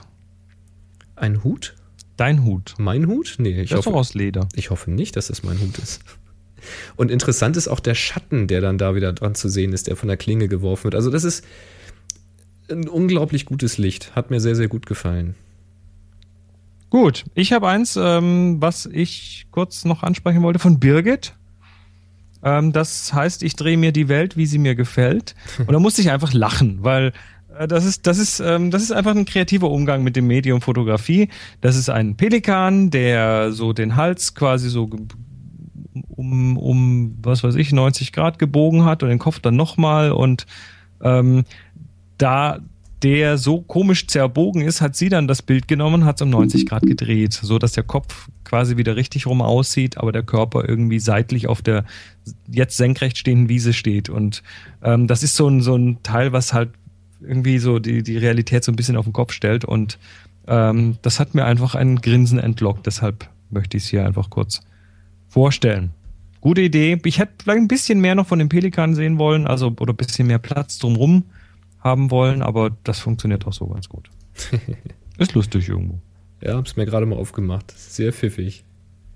Ja, also dafür auch äh, ein Lob. Gut, Schön. ich sag mal, hier noch wildes Rumgeklicker, aber ich glaube, wir sind soweit durch. Das wir haben, noch, Wir, ne? wir haben noch eine, Eine Aufgabe haben wir noch, nämlich das Geräuschrätsel müssen wir noch auflösen. ja, lass noch mal dieses, dieses komischen Geräusch. Ich weiß immer noch nicht, was es ist. Ich mach gerade mal auf.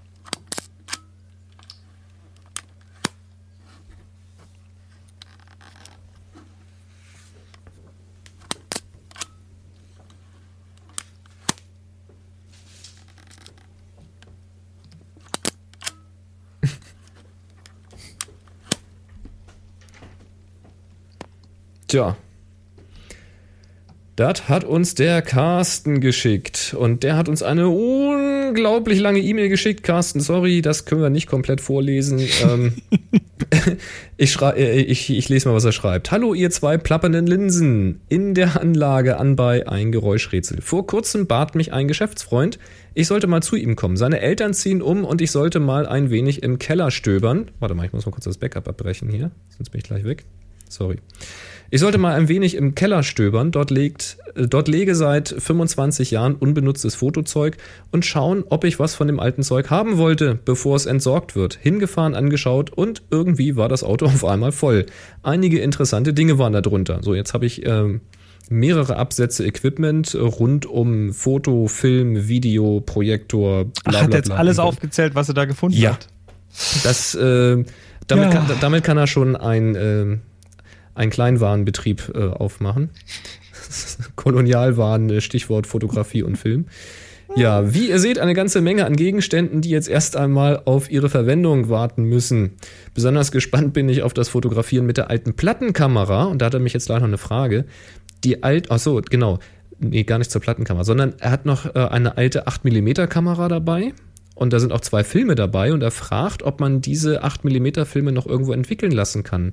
Und ich meine doch, dass das da in Berlin geht, da wo ihr den Workshop gemacht habt, oder? Also zum Beispiel beim DSC, also wenn das, wenn das C41-Filme sind, sprich wenn die den, wenn das Farbnegativfilme sind, dann kann man die da entwickeln lassen.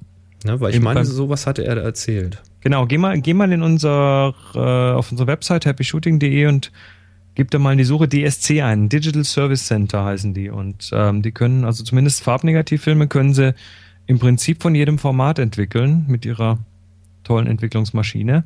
Ähm, bei Schwarz-Weiß-Filmen, ja, müssen sie aber theoretisch auch hinbekommen. Jo, einfach Fragen da. Ja. So, dann habe ich nochmal einen Absatz rausgeschmissen. Kommen wir zurück zum Geräuschrätsel. Ich habe von der alten Aqua Silette 1 Jawohl. den Ton aufgenommen. ich habe es mir gerade mal aufgemacht. Die sieht ja lustig aus. Wikipedia schreibt folgendes. 1962 wurde als Basismodell die Silette 1 eingeführt.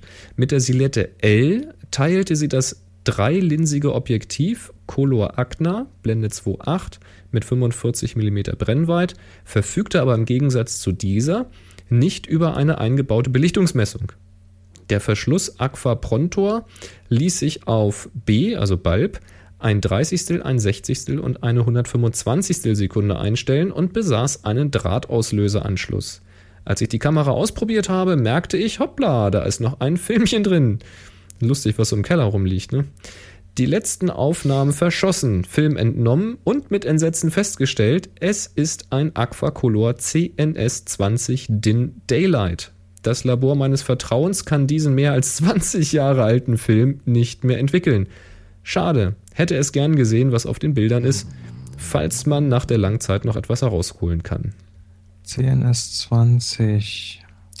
Was hat denn der für einen Entwicklungsprozess? Das, er schreibt weiter hier, das latente Bild müsste sich theoretisch abgebaut haben. So, ja, da ist schon noch was drauf. Ich denke ich auch. Mit Sicherheit noch was drauf. Also hol den noch nicht raus, du. Da, die Chancen bestehen noch, dass du da was findest. Ähm, also der, der scheint wohl die C22-Methode zu bevorzugen. Hm, also man kann, ich, ich vermute jetzt einfach mal, man kann es versuchen, in die C C41 zu werfen, aber ohne Garantie, dass irgendwas dabei rauskommt. Hm, Versuch macht klug, ne? Hm. Ansonsten einfach ein paar Chemikalien besorgen. Kann man sich doch bestimmt irgendwie.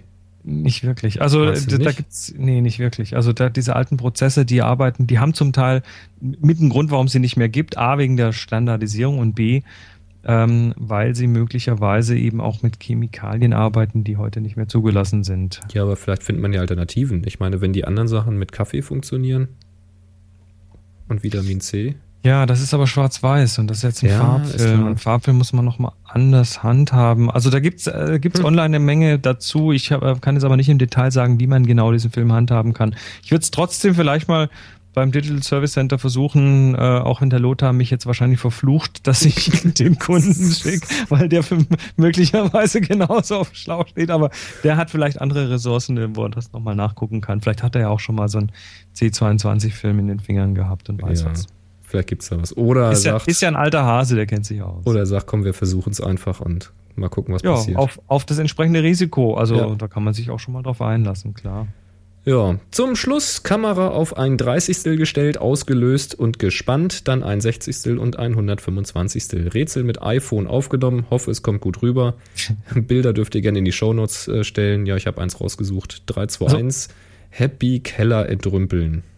Kleiner Tipp, wenn ihr uns ähm, solche Aufgaben, äh, solche, solche ähm, Geräuschrätsel aufnehmt, und ihr geht, ihr macht das mit einem iPhone oder mit einem anderen Smartphone, geht nicht so ganz nah ran, sondern haltet so ein bisschen Abstand, ich sag mal Größenordnung 10 Zentimeter, wenn ihr das Ding auslöst, weil dann dieser, dieser eigentliche Klick, der kommt dann nicht so knallhart und wird übersteuert. Genau. Nur, nur so als Tipp, ne? so als, als Tipp ja. von, vom Audioprofi. Ja, Gut, Carsten, Dankeschön dafür. Auch an alle, die uns hier Links und Fragen zu dieser Show geschickt haben. Vielen, vielen Dank.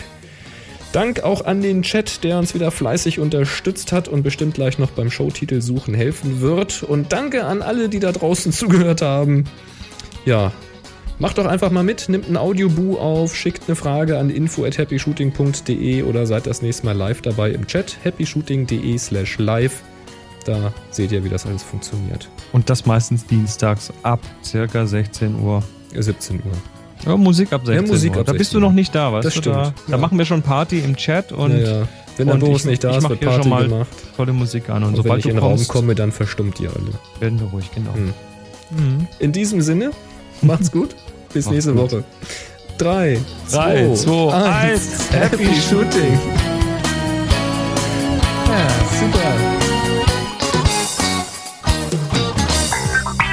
Sie hörten eine weitere Produktion von nsonic www.nsonic.de